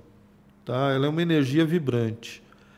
Então, você manipula o sentimento da pessoa dependendo da intensidade e da tonalidade da cor que você usa. Sim. Você pode gerar uma sensação de, é, de êxtase, você pode gerar uma sensação de, de. Como é que se diz assim? Desejo. Desejo, e por aí vai. Uhum. Isso aí é estudado pela cromoterapia. É, isso que né? eu ia falar. E, e, os candies agora voltaram com tudo, voltaram. né? Voltaram. Por os quê? candies são tons assim da época da, da década de 50, 60. Exatamente por isso. Porque agora... elas trazem uma nostalgia. Uhum. Você quando vê aquelas Coisa cores. Gostosa. Né, vê aquelas cores, você ali a questão do, do doce, né? Candy, uhum. doce, né? Mas você volta no passado, porque, porque tendo nascido ou não naquela época, que não foi o meu caso. É né? nostálgico, né? É nostálgico porque a gente vê, né? Na, uhum. na, tudo sobre a década de 50, década de 40, década de 60, tem essas cores, né? É. São, são cores, por exemplo, os primeiros Fuscas que saíram, eram todos eram cores, cores candy. bem chamativas, né? Mas eram candies, né? Não, eram, não eram vermelhão. É, o meu Fusca, por exemplo, é candy. É um, é um amarelo, amarelo candy. candy. Exatamente, entendeu? Então, as, a cor é outra. Né? Então, a gente falou da cor, falou da forma. Tá? A outra coisa, e aí vai dar branco, né? Nessa hora, é dureza, né? Você, você tendo a, você faz hoje peças só sob encomenda? Não. Aliás, você só faz peça. Eu sei que tem muitas peças de prateleira que você produz e deixa para vender. Você só faz essas ou também pega coisas sob encomenda? Eu diria para você que hoje 90% das minhas peças são essas peças que eu faço de prateleira. Perfeito. Eu crio da minha cabeça e depois eu vou comercializar. E você já conseguiu, por exemplo, assim, chega um cliente, ó, oh, Fred, eu quero uma bandeja. Só que eu não sei o que, que eu quero ainda. Minha casa ela é assim, assim, assado.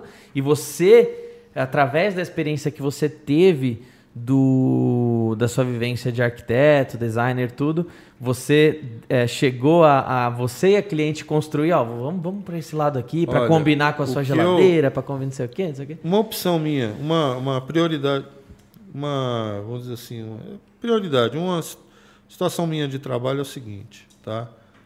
O cliente não determina o que eu vou fazer. Tá. Tá? O cliente pode falar assim: eu gosto de vermelho, eu quero uma bandeja vermelha. Tá. Tá? Eu vou fazer a bandeja. Se ele gostar da bandeja, ele fica com ela. Se ele não gostar da bandeja, eu fico com ela. Tá. Você entendeu? Da bandeja, da tábua, seja lá o que for. Tá? Por quê? Porque se eu entrar nisso daí, eu vou voltar a fazer o que eu fazia na arquitetura. Bateu 100 likes? Passou, meu amigo, de 100 likes. Batemos 100 likes. Entendeu? Então, se eu fizer isso daí, eu volto a fazer o que está acontecendo na arquitetura que me levou a ficar doente. Então, a pessoa pode chegar para mim e falar assim: olha, eu gostei muito daquela bandeja que você fez naquela tonalidade. Eu, beleza, eu vou fazer uma para você, só que a que eu vou fazer para você não tem nada a ver com aquela, entre aspas, né? Uhum. Aí eu faço a bandeja. Uhum. Né? E apresento. Na, até hoje, eu não tive ninguém que falasse para mim assim: não gostei, faz outra. Não tive. Todas as que eu fiz por encomenda, as pessoas ficaram com ela. Que da hora. Porque surpreende, você entendeu? É, a questão é, é, é isso que às vezes é difícil das pessoas entenderem. 90% ou mais das pessoas, elas só sabem aquilo que elas veem. Tá? E os artistas, eles sabem aquilo que elas não veem. Profundo. Tá? Profundo. Então, quando isso acontece, o que, que é que, que, que, que você vai fazer? Você vai surpreender. Tá? Uhum. Eu tenho várias referências nesse sentido, e não necessariamente na área da resina só. Né? Positive Couple é um. Tá? Ele sempre surpreende. Legal. Tá? É verdade. Pode ser num projeto imenso ou num projeto pequenininho. Ele sempre surpreende. Ele fez um martelo, cara, coisa de louco. Você viu o cabo do martelo que ele fez? Chegou a ver? Não lembro. Se um flor dentro? Vi. Vi Pô, sim. Vê um negócio daquele lá, você fala, caraca, entendeu? Ele trabalha com poliéster também ou só epóxi? Trabalha com epóxi. epóxi. Tá? Agora, eu não sei qual é a epóxi que ele usa, né? Porque A epóxi dele é meio louca, né? tá? Mas ele tem muito equipamento, muita, muito, né? E um outro, por exemplo, que eu vejo muito é uma série de carros, aquela carros irados. De todas as séries de, de, de customização de carros, é a que eu mais gosto. Por eu quê? adoro também. Por quê? Se você observar o, o Dave, que é o dono da, da, da fábrica lá, do, do, da empresa, ele é um visionário. Tá? O cliente fala para ele assim: Eu quero um carro azul. Aí ele vai construindo o carro e ele fala para o cara: Não vou fazer seu carro azul. Vou fazer seu carro vermelho. Mas por quê? Aí o cara fica meio assim, porque o cara gosta de azul. Uhum. Aí ele chega pro cara e fala: Eu vou usar esse vermelho aqui. Quando você olha para o vermelho do cara, você fala, pô. Você tem, entendeu? É, é o tipo do cara que você tem que chegar para ele e falar assim: Eu quero um carro assim, assim, assado. Ou seja, eu quero, por exemplo, eu quero um, um Camaro 1967. E, e, o que mais você quer? Eu falei assim, não, o resto o você resto é faz. você, né? Você faz. E o cara vai ficar encantado. Legal. Você uhum. entendeu? Então ele faz um trabalho de combinação de cores, de formas, coisas assim simples, sabe? De, de, de fazer. E ele manipula metal. Né? Então é fantástico. Sim, os outros dois elementos que eu estava falando. Falei dois, né? Falei de forma, falei de cor. Composição. Entendeu? A composição ela, é, ela tem algumas pessoas que têm, assim, entre aspas, um dom nato. Na verdade, ela já convive com esse tipo de coisa e às vezes não percebe. A composição é como você vai arrumar, a, a, organizar os elementos lá dentro da sua peça. Uhum. Né? E ela engloba todos os elementos. Ela engloba a forma, engloba a cor e engloba também os elementos, que seria o outro, outra parte. Que elementos são esses? Se você vai usar uma flor, um pedaço de madeira, se você vai usar um uhum. pedaço de metal, alguma coisa que vai fazer parte desse, desse processo, dessa peça. Então, se você domina esses quatro elementos, você consegue ter o resultado final igual àquilo que você pensou. Se não, o que, que vai acontecer? Você conhece um músico da nota só, de uma nota só, de uma música só? Isso. É aquele músico que faz uma. Sim, que compõe uma melodia. Sim, latino. Faz um, é, faz um puta de um sucesso. Passam 30, 40 anos e todo mundo só lembra do cara por causa daquela música. Ele pode até ter outras músicas, mas nenhuma delas faz sucesso. Sim. Entendeu? Uhum. Então, o que, que aconteceu? Né? No caso, englobando tudo que a gente falou, ele, naquele momento, se abriu para a espiritualidade maior, recebeu uma intuição, soube canalizar essa intuição e transformar, por exemplo, numa música. Só que ele não sabe como é que ele fez. E aí depois não consegue fazer Aí ele fica preso porque ele quer fazer igual e não consegue. Por quê? Porque nem ele sabe como é que ele fez Sim. aquilo. Uhum. Você entendeu? Então, às vezes acontece, a pessoa faz uma peça linda e maravilhosa, as pessoas ficam encantadas, ela vende aquilo ali e depois ela fica e E agora, né? Para onde que eu vou? Entendeu? Então, esse processo, isso que eu estou falando, né, da, da forma, da cor, da, dos elementos e da composição são é, fatores, são coisas que você tem que estudar, você tem que se desenvolver nela. E a criatividade surge exatamente da manipulação dessas informações e desse estudo. Por isso que eu falo que a criatividade é uma competência. Quanto mais você se envolve, quanto mais você estuda, quanto mais você se aprofunda nesses temas, mais ideias vão surgir.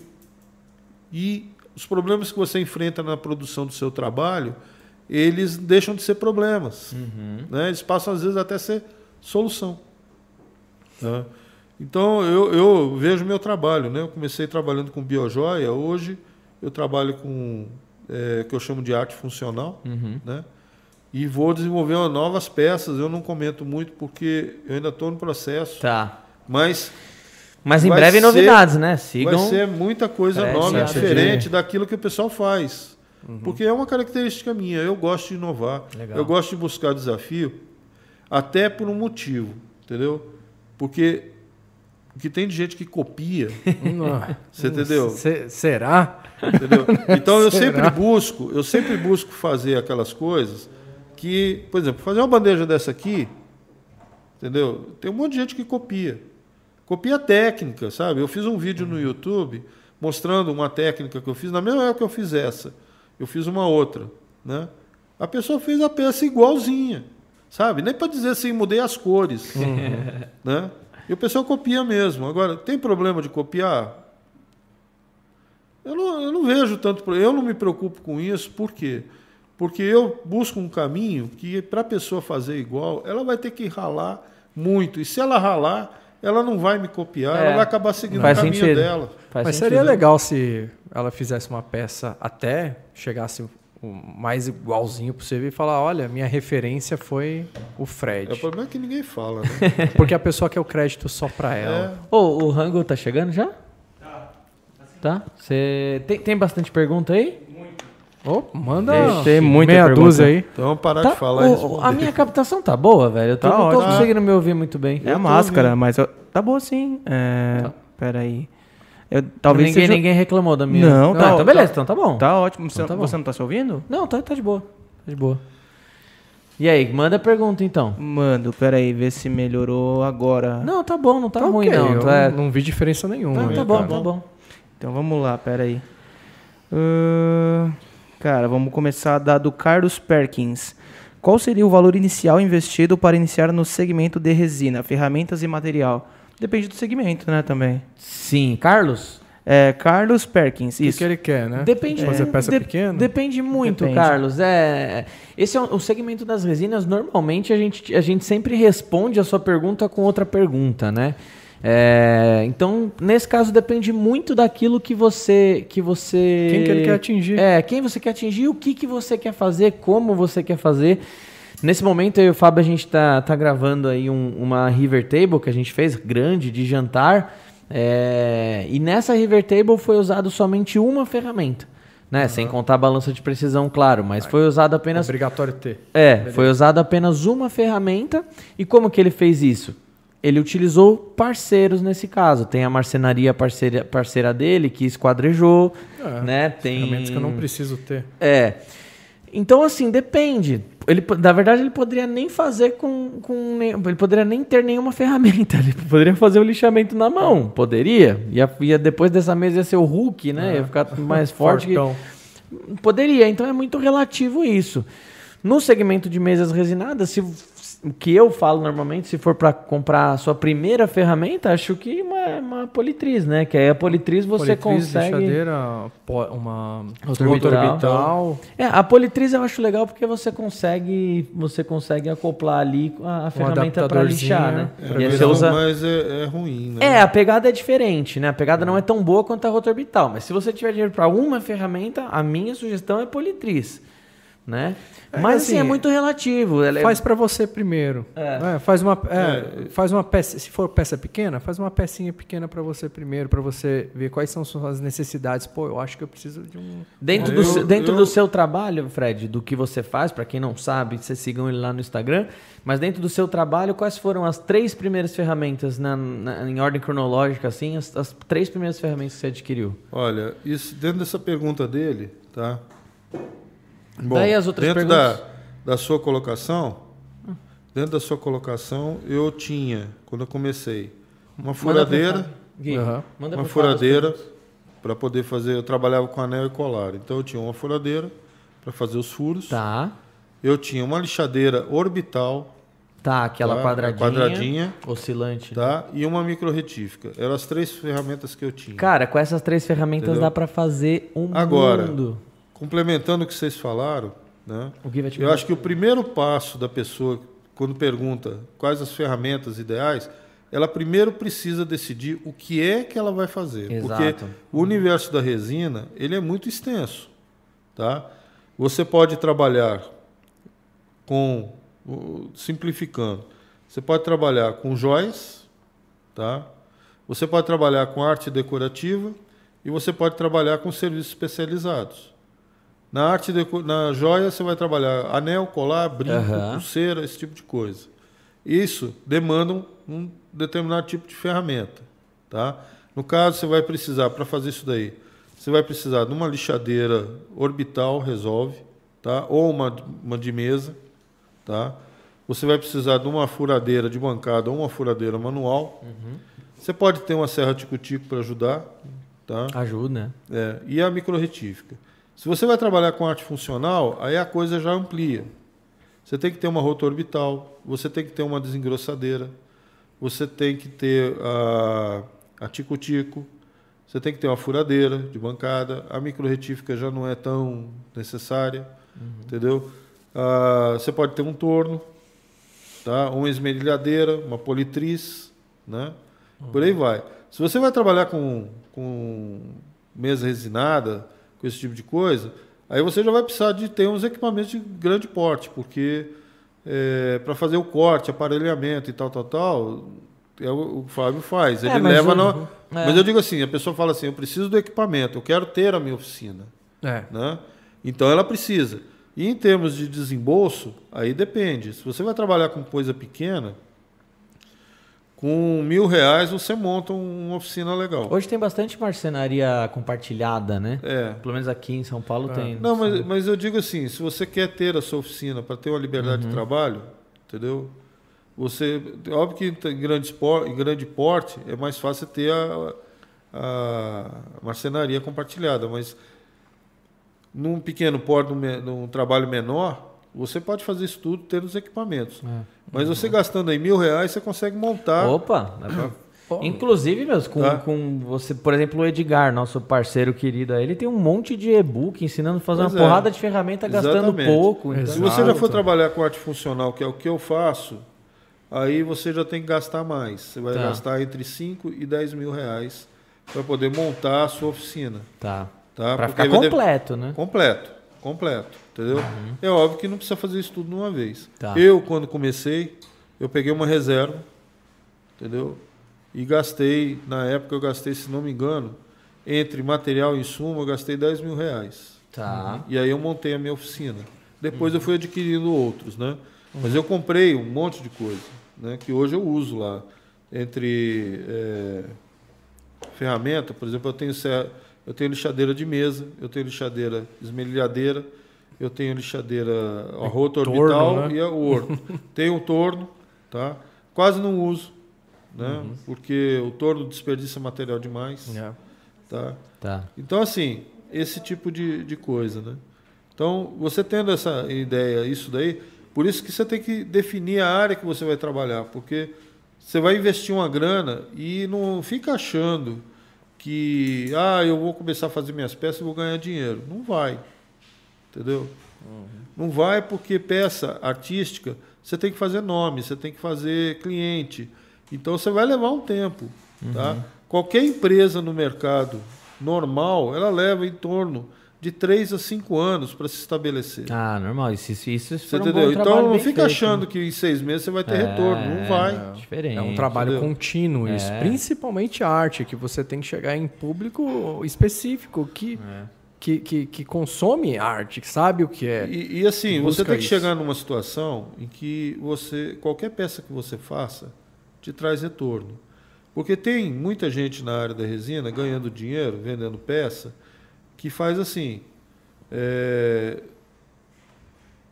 desenvolve um modelo de uma peça, todo mundo se encanta com aquilo ali, e ela começa a produzir, vender, vender, vender, vender, vender, vender.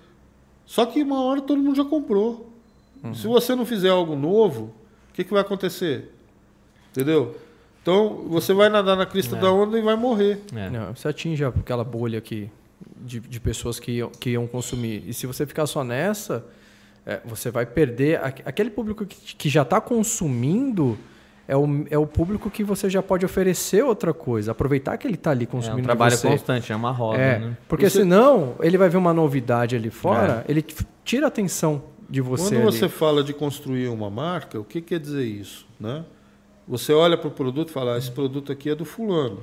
Legal. Só que qualquer coisa que aquela pessoa produzir, ela vai ter um público interessado em comprar. Você entendeu? Não importa mais, assim, hoje a pessoa compra uma peça sua porque você tem, você criou um, uma peça interessante. Por exemplo, criei uma luminária. Uhum. Tá? Vou pegar isso aqui.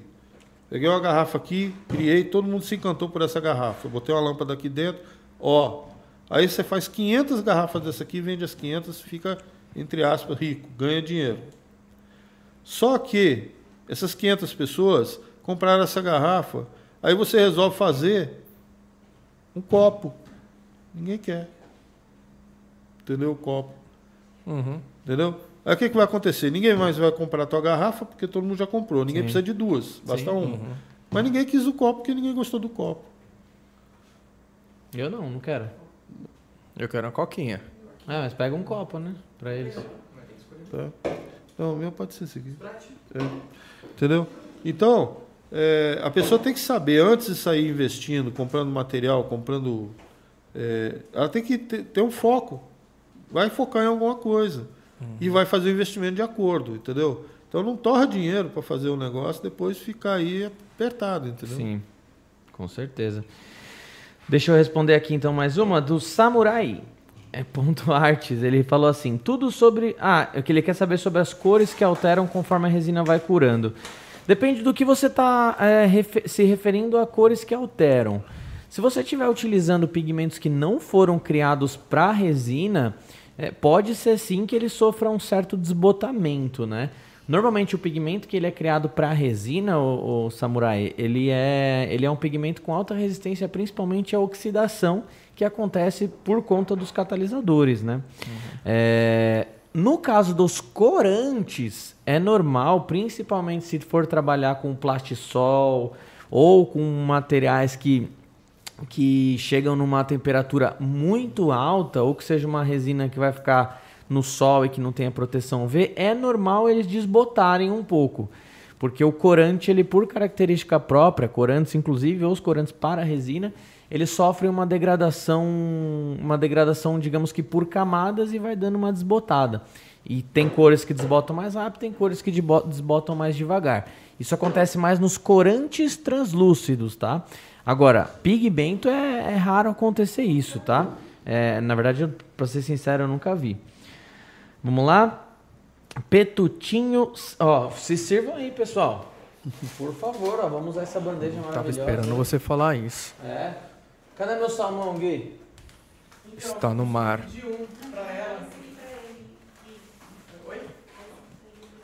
Esse aqui. Sashimi? Ah, ela prefere o sashimi. Você quer o salmão então? Não, não, não. Não, pode comer. É pra você. É pra você. É, pra você. Não, tranquilo. Fiquem. Cuidado que tem chocolate aí no meio, viu? Chocolate? Tem. O Gui pediu. Ó, fiquem à vontade. Se... Qual que é, Gui? Tá separado. Ah, tá separado? Beleza. Ah, é sobremesa? É, lógico. Se sirvam aí. Ó. Quando vocês vão comendo, aí eu vou respondendo aqui umas perguntinhas, ó. Eu não vou comer, não. Não vou comer, não. O quê? Ah, também, né, Gui? O Gui viu o que ele comeu ontem, né? Na padaria. Não, de boa, tranquilo. Esquenta não. Vou responder do Petutinho Satelier. Boa tarde, posso produzir as peças em um lugar aberto, tipo uma área no quintal coberto com telhas? Ô, valeu pelo copo. Petutinho, o que a gente recomenda, tá? É, inclusive lá no ateliê que a gente faz os trabalhos, no ateliê do, da Pimax lá, o que, que a gente faz lá? É, inclusive nos cursos presenciais o Fábio mostra isso lá, os professores da Multieduc mostram isso lá.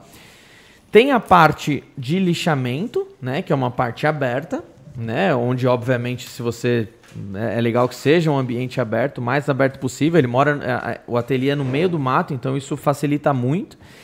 E tem uma sala totalmente focada para resinar. Por quê? É, e essa sala tem que se manter sempre fechada. A sala tem que ter ali uma, uma, o máximo de controle de umidade possível. Então, se você tiver um desumidificador, isso é muito, isso é muito bom. É, ter ali um termogômetro o tempo todo analisando qual que é a umidade do ambiente, temperatura do ambiente. Tem que ter uma sala fechada para resinar. Por quê? Essa sala ela tem que ter o mínimo de impurezas possível na, na, na, no ambiente ali, né? Porque essas impurezas, depois que você resina, vai. Parece que assim, a lei de Murphy. Você resina, cai abelha em cima, cai bicho, cai, cai pó, cai coisa que, que nem existia, se materializou e caiu ali na. Você vai ver quantos zangão você tem na tua casa. Cara, é Uma impressionante. Vez eu fui dar um curso, por conta da pandemia, né? A gente foi dar o um curso em área aberta. Cara, não, esse negócio de resinar em área aberta dá, dá, mas você tem que tomar. Você vai ter o triplo de trabalho para cuidar, para não acontecer nada ali. Por isso que a gente recomenda a área fechada. A gente tá lá resinando, daqui a pouco, pum, cai um, um galho no Cara, trabalho de uma, de uma tu, moça. Tudo bem que eu tava on... Desculpa. Sabe que, o, da onde veio o galho? Da mão um macaquinho, cara. Mano, é, é impressionante. tudo bem que assim, ontem eu gravei o especial de verão, inclusive dia 6 de janeiro. Tem o especial de verão do, do programa Ateliê na TV, da TV Gazeta. Bom demais. Estarei lá. Olha, a gente fez uma tábua resinada, tudo bem que estava ambiente aberto, mas caiu uma mosca exatamente no, no, no, no como chama? Na canaleta? Na canaleta. Caiu uma mosca exatamente na canaleta, cara. Certinho ali, né? Tipo, qual a chance, tá ligado? Então, assim, se você puder, o máximo que você puder controlar seu ambiente é o melhor, cara. Então, se você for fazer uma aplicação e puder cobrir aquela aplicação, é bom. Se você tiver dentro do seu ateliê é, formas de esquentar a aplicação, isso é excelente. Se você tiver desumidificador é excelente. Uhum. Se você tiver um ar condicionado é excelente, que às vezes pode ser que você use. Quanto mais você se equipar em formas de controlar o ambiente, isso vai te ajudar cada vez mais, tá? Então, sim, você pode fazer a parte grossa, lixamento num, num local aberto, mas a resinagem não é que não pode fazer mas a chance de você é, ter um acabamento superficial pior é maior, porque ele vai estar, tá, a resina vai estar tá o tempo inteiro uhum. trocando informação ali com o ambiente, né? E o ambiente aberto. Bem respondido, é isso aí. Né? Vamos lá. Marcena. Marcena, eu li Marcenaria Amadora. Falei, caramba, mas não é Marcenaria Dona, Dona Maria. a resina epóxi 4002 é ideal para laminação em madeira? Como comprar diretamente com vocês? Ótima pergunta, exatamente o que a gente estava falando é, sobre isso, tá? A, a, resina, a resina Epoxy 4002 ela não é melhor que a, 4000, que a 2004, não é melhor que a 2001, assim como a 2001, 2004 não é, não é melhor do que a 4002, por exemplo. Cada uma é específica para cada tipo de trabalho. Quando nós lançamos a 4002, 4008, eu fiz um vídeo bastante técnico no canal. Se vocês quiserem, pode procurar lá como, é, acho que é assim, resina cristal, é, é, resina transparente, é realmente melhor, alguma coisa assim. Eu expliquei tecnicamente tudo, é, todos os motivos de uma resina epóxi ser ou não transparente, por, por, é, por que é melhor para isso, por que é melhor para aquilo. Enfim, tem várias tem várias coisas que eu esmiuço naquele vídeo, então dá uma procurada lá que eu não, não vou entrar tanto tecnicamente nessa questão. Respondendo muito diretamente a sua pergunta, a resina 4002 para fazer um revestimento, para fazer uma aplicação de superfície ou uma laminação em fibra de vidro não faz muito sentido. Por quê? Por que, que eu aplicaria uma resina. Pega esse quadro do Guto aí, por favor. Por que, que eu aplicaria uma resina 4002 aqui? Não, não tem muita necessidade, porque não precisa de transparência e nem precisa de proteção UV. Então, assim, não tem necessidade. Se eu vou fazer uma, uma, uma laminação em fibra de vidro também, por exemplo, a resina nem vai aparecer, então a cor da resina pouco importa. Proteção UV não é que pouco importa a proteção UV, mas se for uma preocupação o amarelamento, pouco importa a proteção UV para você. Exato. Então, é, o que a gente recomenda é sempre estudar antes os materiais e ver qual que é o mais. Abre aí, por favor. Ver qual que é o mais indicado para cada aplicação. 4002, 4008, dá para você fazer uma aplicação de superfície, um revestimento? Dá. Mas você consegue fazer o mesmo resultado, ou até melhor, dependendo da aplicação, usando a 2004. Beleza? Que você vai gastar menos.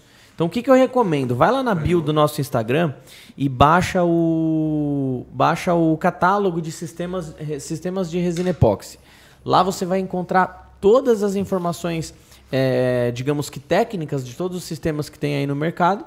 E aí você vai entender para o que cada um serve, tá? Vou falar mais uma vez o exemplo.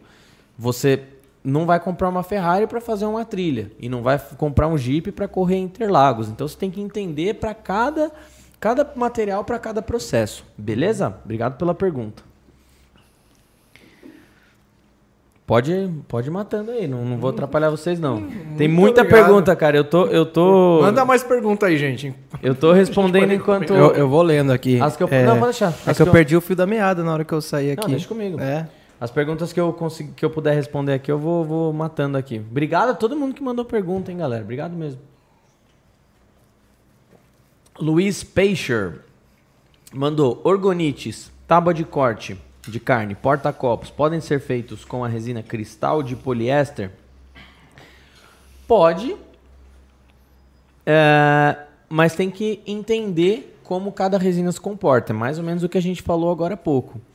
Dá para você fazer um trabalho de resina poliéster com madeira? Dá, o Fred é a prova viva disso, tem um monte de trabalho que ele faz de resina poliéster com madeira, mas muitas vezes, dependendo de como você fizer, a resistência não vai ser tão grande, principalmente a, a, a soltar a resina da madeira, quanto seria do epóxi. Com acabamento ele está buscando logo, né? Se você for fazer um revestimento com uma poliéster igual a esse aqui, o acabamento não vai ficar igual a do epóxi. Agora, se você fizer um, uma, um orgonite de epóxi, não vai ficar tão bom quanto fosse um orgonite de poliéster. Então, é, entenda como se comporta cada material. Aqui no canal do YouTube da Redlist tem quase 650 vídeos já e todos aí utilizando materiais, mostrando formas de, de trabalho dos materiais e da rede. Pode, e pode ir lá, porque eu fui um Cara, dos alunos do, dos vídeos. Uhum. É muito é. conteúdo. Ao invés de maratonar Netflix aí, maratona o canal da Redilize, chama o mozão aí, sabadão uhum. assiste o dia inteiro. É. E agora você põe um Chromecast na televisão. É. Transfere para lá e manda bala, manda bala. Ateliê VR e Arte. Bom dia, tem previsão de quando o epóxi vai ficar mais em conta? Olha, uh, a resina, graças a Deus, pelo que eu sei, está ajustando, mas a gente vai passar um, tem um período aí de, de, de em problemas com endurecedor, principalmente. Tá? Então ainda estamos engatinhando, tem muitas. É, basta a gente ver, né? A gente está tudo aumentando, duplicando o é. preço, triplicando, muitas vezes não tinha como ser, não tinha como esses materiais serem diferentes, né? Então a gente ainda vai, eu acredito que de uma forma geral no mercado inteiro 2000 e 2022 agora vai ser um baita desafio, né, Fredão? Vai sim, porque a gente precisa se adequar a essa questão dos materiais e a demanda, né? Agora, com relação à questão da poliéster da epóxi, né, que foi comentado, eu trabalho muito com epóxi, madeira, não por uma questão de preço, tá? Tudo bem que a poliéster é mais barata e tudo mais, teoricamente você venderia, você teria assim um, um custo é, de execução menor. Mas a minha opção pela poliéster é em função do acabamento. Agora, eu tive que desenvolver uma técnica para fazer com que a, a, a resina poliéster não desse o problema de, de retração. Desplacar, né? De desplacar, exatamente. Porque ela faz isso. Né? É um trabalho que você tem que fazer, imagino, na madeira antes, né? E uhum. aí é um trabalho complicado. O que a gente recomenda é, se for trabalho com madeira, vai pro epóxi, que é, que mais, é mais seguro. Que é mais tranquilo. Mas entenda como a resina poliéster se comporta, que pode ser que você mais para frente é, tenha uma técnica como a E outra coisa, fez, por né? exemplo, eu desenvolvi essa técnica, não desenvolvi sozinho. Eu fui é, com a ajuda de amigos que trabalham com resina também. O Fábio é prova disso, porque a gente fazia parte do mesmo grupo, uhum. onde a gente trocava essas informações, né? Mas é tudo parte do aprendizado, tá? Né? Eu, eu posso até falar para vocês assim, ó, você faz assim, assim, assado, que não, não necessariamente vai resolver, né? Agora, o seguro mesmo, né, é você trabalhar com epóxi. Né? Ela não vai te, ela vai te dar menos dor de cabeça e um resultado muito bom também. Sim. Tá? Principalmente na questão da mecânica. É, trabalhar com poliéster e madeira é, é, complicado, porque a poliéster, por mais que seja uma quantidade pequena, ela atinge uma ela tem uma exotermia muito alta. Dependendo da madeira, a madeira empena. Dependendo da madeira, a madeira vai escurecer, vai queimar, vai não desplacar. A madeira não necessariamente empena, mas a peça empena. É, então, né? Se tipo... você não tiver uma desengrossadeira exato, exato, ou uma esmerilhadeira de alta rotação para poder fazer depois compensar você vai ficar com a peça torta lá e sem saber como resolver. Né? Ao mesmo tempo, se você fizer um orgonite de epóxi, você vai ter mais dificuldade para chegar no brilho final. Por exemplo, fazer um orgonite de poliéster, cara, chega na lixa mil, você muitas vezes já está já é o suficiente. Já. No epóxi, lixa mil ainda é metade do caminho ali, né? Você tem epóxi, na minha opinião, é pelo menos até lixa 2000. Então, e aí sem contar que poli, é, orgonite você faz em camadas. Você imagina fazer orgonite em camadas com epóxi. É, você vai, vai aumentar aquela... o seu tempo de trabalho muito tempo. Você vai, vai ficar mais custoso para você produzir. Então é aquilo. Não existe resina pior nem melhor. É mais ou menos adequada é. para o processo, né? Ah, essa daqui terminou de comer, Fred? Ou ainda vai comer? Porque essa Não, que eu vou deixar para você responder total. Pode falar. Vamos lá. Pode falar mesmo? Pode. Vamos lá. A Bela Arte, underline suculentas, obrigado pela pergunta. Ela perguntou assim: quero saber sobre misturas de cores que combinem. Essa daqui é, é eu, tinha, eu tinha até separado para a gente conversar um pouquinho na, na, como, como, como um tópico aí. Coloca na tela, por favor, o círculo é, é, cromático, por favor. Quero que você explique para a gente, Fred, o que, que é o círculo cromático, como trabalhar com ele, okay. né? E, traba uh, e falar um pouco sobre essa questão das cores, como elas combinam, como fazer para a gente encontrar é, os trabalhos que que, a que a cor fale com a outra, exatamente. Pode ser Aquela daqui, cor que você olha assim, você fala, uau! Tá. Bom, Começou um corte. Esse, esse é Bom, é um uh, com relação à questão das cores, tá? Uh, a cor, ela é um padrão de vibração da luz. E a forma como os nossos olhos captam essa vibração, você visualiza essa cor, tá certo? No geral, quando a gente fala em termos de luz, de iluminação, nós temos a seguinte composição: Todas as cores juntas formam o branco. Tá. A ausência de cor forma o preto. Tá? Isso quando a gente fala de luz. Né? Então, se você quer fazer, por exemplo, um, se você pegar uma roda e colocar várias lâmpadas de várias cores e começar a girar essa roda em alta rotação, você vai ver uma luz branca. Legal. Tá? Quando você vai trabalhar com a cor na pintura, como tinta, corante, pigmento, isso não acontece. Tá? O branco não é a mistura de todas as cores. Tá? Não é o resultado final dessa mistura. Na verdade, você tem é um marrom. Tá? Ou seja, então, em termos gerais, só para a gente começar. Se você pegar todas as cores e misturar, você vai ter um marrom. Se você é, o preto seria a ausência de cor, mas isso não acontece, não tem como tirar as cores. Então você consegue ter o branco e o preto através da utilização de pigmentos, de materiais que já têm essa coloração. Então o branco normalmente vem do titânio, né? E o preto vem de alguma pigmentação muito escura, uhum. tá? Com relação às outras cores, você tem três cores básicas, três cores primárias. É o azul, o vermelho e o amarelo. Então, se você olhar ali o círculo das cores, você vai ver que o azul, que seria aquele azul mais escuro, o vermelho, lá na ponta, perto do Fábio ali, e o amarelo aqui, que é um amarelo mais claro, tá? seriam as três cores primárias. Tá? As outras cores, todas que a gente conhece, surgem através da mistura dessas cores. Então, o círculo cromático está mostrando exatamente essa mistura.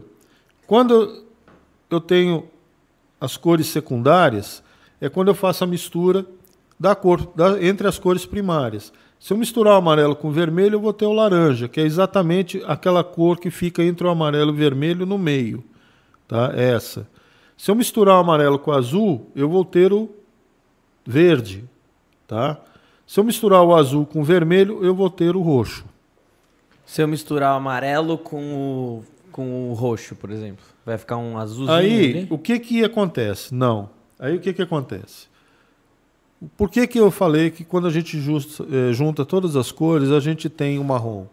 Porque o marrom, ele se origina da mistura de cores contrárias.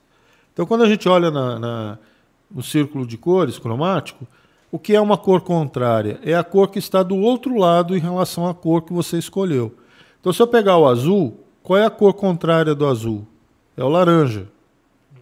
Se eu misturar azul com laranja, eu tenho marrom. Caramba. Se eu misturar o vermelho com o verde, eu tenho marrom. Se eu misturar amarelo com roxo, é marrom também. Tem marrom. Só que assim, não são marrons iguais, tá. Tá? Eles têm tonalidades diferentes. Tá certo? Por que, que isso é importante você entender isso? Né? Porque você pode criar qualquer cor através da mistura, mas você tem que tomar cuidado para com a mistura de cores contrárias. Quando você começa a fazer misturas das cores terciárias, quaternárias e por aí vai, você começa a fazer mistura de cor contrária. Então, se você não toma cuidado com as quantidades de cor que você faz na mistura, você vai puxar a tua cor para o marrom. E depois de um certo tempo, não adianta você adicionar cor, porque você não muda. Hum, tá? Satura, né? Satura, exatamente. Então, basicamente, para se trabalhar, você precisa de cinco cores. Você precisa do preto e do branco. E aí você precisa do amarelo, do azul e do vermelho. Tá? Lembrando que você misturando essas três cores, você vai conseguir as demais cores. Tá? Só que aí vem o pulo do gato. Tá? Que é o seguinte: quando eu tenho que fazer uma determinada mistura, que eu sinto que eu vou ter uma cor contrária misturada, você tem que saber dosar essa quantidade para poder o efeito do marrom acontecer muito é, ser muito leve a, a percepção dele, uhum. tá? Então eu posso misturar o, o, amarelo, por exemplo, se eu fosse fazer uma combinação amarelo, azul e roxo, eu tenho duas cores contrárias, o amarelo e o roxo. Então eu tenho que colocar em proporções muito diferenciadas os dois para conseguir fazer com que a minha cor não se torne marrom. Uhum.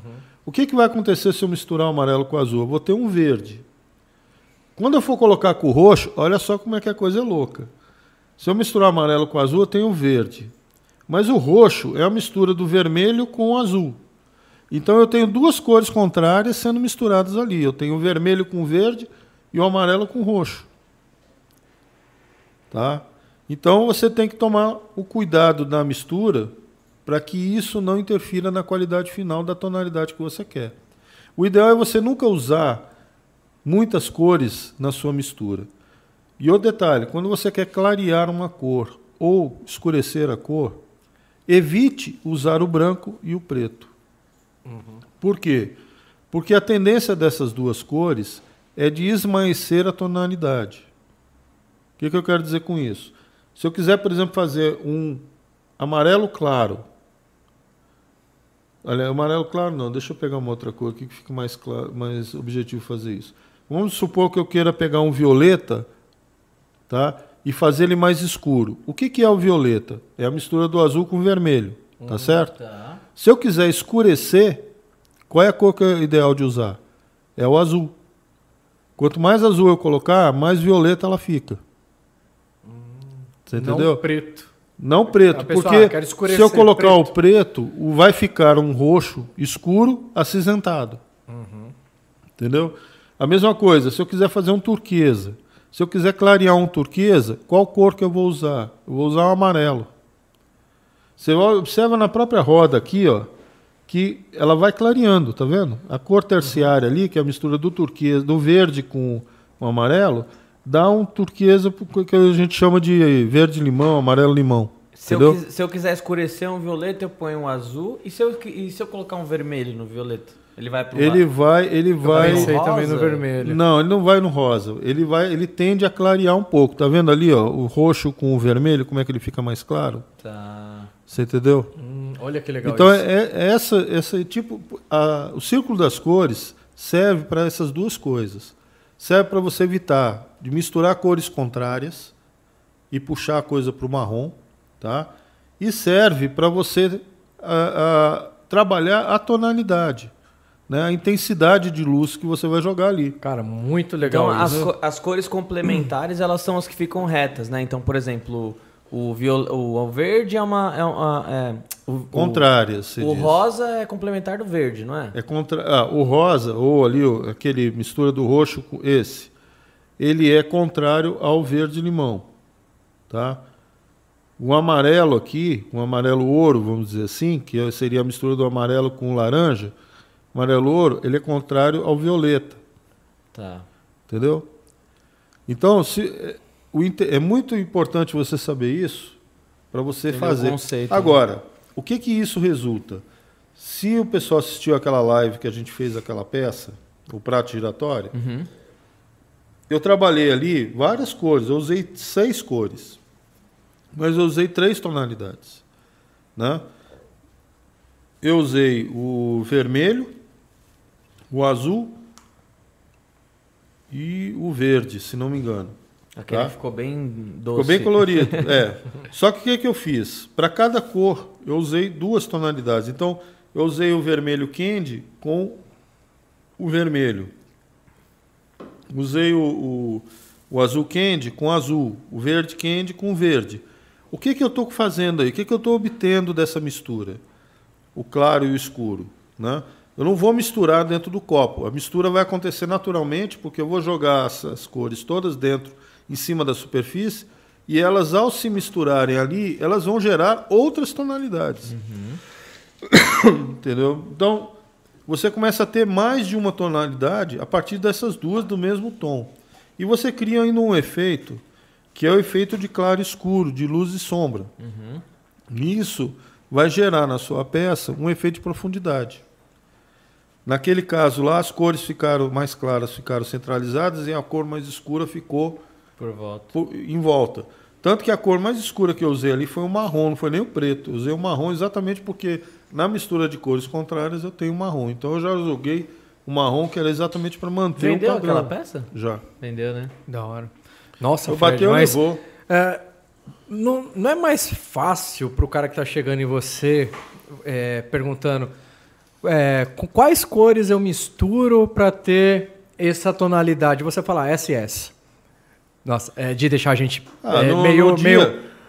Eu fiz, eu fiz um vídeo que eu estava é, com, trabalhando com as cores candy. Uhum. Né? E foi das cores candy? Acho que foi. Você estava, e eu, eu, fiz a, a, turquesa, né? Porque a, na pigmentação da Red Lise, o único turquesa que você tem ali é aquele verde petróleo. Ele é um turquesa, tá? Uhum. Puxado para o verde, né? E o pessoal fica lá. Não, mas eu quero um turquesa. Não está escrito turquesa, mas a pessoa não sabe identificar a cor, entendeu? E outra coisa, como é que você faz um turquesa perolizado? Uhum. Eu não tenho. Eu poderia, eu tenho, por exemplo, eu trouxe lá quando eu comecei a trabalhar, eu comprei um leque de cores importadas que tem o turquesa lá. Né? Mas como é que eu faço um turquesa? Né? Simples. Você mistura o azul com o verde, certo? Uhum. Aí é perolizado. Qual é a cor perolizada que tem no, no produto da Red Lise? O, o branco, branco perolizado. Você misturou os dois e botou o branco perolizado, você tem um turquesa perolizado. Ah, mas, mas eu não sei qual é a quantidade de azul e de verde que eu vou usar. Não tem problema, entendeu? O que, que você vai fazer? Pega o azul petróleo, o verde petróleo, põe o perolizado branco lá dentro, pronto. Você já tem. Entendeu? Meu, isso daqui é um, isso daqui é um estudo de cores, é. né? Só que é isso que eu, eu tô até brincando porque a pessoa quer chegar em você e já saber o, o qual cor isso misturar. Isso daí para quem para quem trabalha com marketing é fundamental. Meu, o cara estudar isso daqui é, dá trabalho, mas o cara ele, pra você pô, fazer, ele vai se especializar Para você fazer o seu logo da sua empresa, é. isso é importante você saber, para você saber combinar uma peça. Você, você vai ficar perguntando pro. Escolher a camisa, a roupa que você vai usar, é. tá ligado? E tem outra coisa, tá? Dependendo do. Lembra que eu falei daquela questão da forma, cor, composição, elemento, composição? Uhum. Tá, você pegou uma madeira para trabalhar, tá aí no livro da madeira. Tá? Sua madeira é clara. Qual é a cor que você vai usar para combinar com aquela madeira? Uhum. Ah, qualquer cor. Depende do efeito, do contraste que você queira dar. Não, não é qualquer cor, não. Entendeu? Eu posso trabalhar com transparente para realçar a madeira. Eu posso trabalhar com uma cor viva. As bandejas que eu mais vendi e tábuas, eu criei uma cor, e eu sempre coloco, né? Cor exclusiva, porque foi cor que eu, utilizando pigmentos da Red Lise, eu desenvolvi. Por exemplo, eu desenvolvi um laranja misturado com vermelho. Eu lembro dessa. Que parece um fogo. Eu lembro. Entendeu? E aí quando você bota na luz, a bicha explode. né? Eu tenho uma cor que é um dourado perolizado, Entendeu? Que eu que desenvolvi, mas você faz o quê? Eu peguei três cores da, da, da Red Lease, misturei, o nego fica babando em cima da cor. Onde você encontrou essa cor? É. Né? Como você fez a cor? É muito. Até quando as pessoas e... vão ficar perguntando pro outro como é que faz? E... Não é legal. Olha e aí, ó, tem, tem um detalhe é, que eu falo. No começo, ok, para ter um entendimento, uma base, fala, pô, agora. É legal você ter mentor, é, isso é fundamental, isso é legal. só que não, não pode. Mas é legal você tem, ir a atrás. Gente, tem, é, é um trabalho que a gente tem que fazer a gente mesmo. Porque, a, que nem eu falei de novo, a velocidade das informações é, é uma coisa que e atrapalha sabe, muito. E você sabe como é que o pessoal está fazendo para pegar. A gente tem que se policiar. Pra, não, as empresas que vendem resina fazem para capturar o cliente?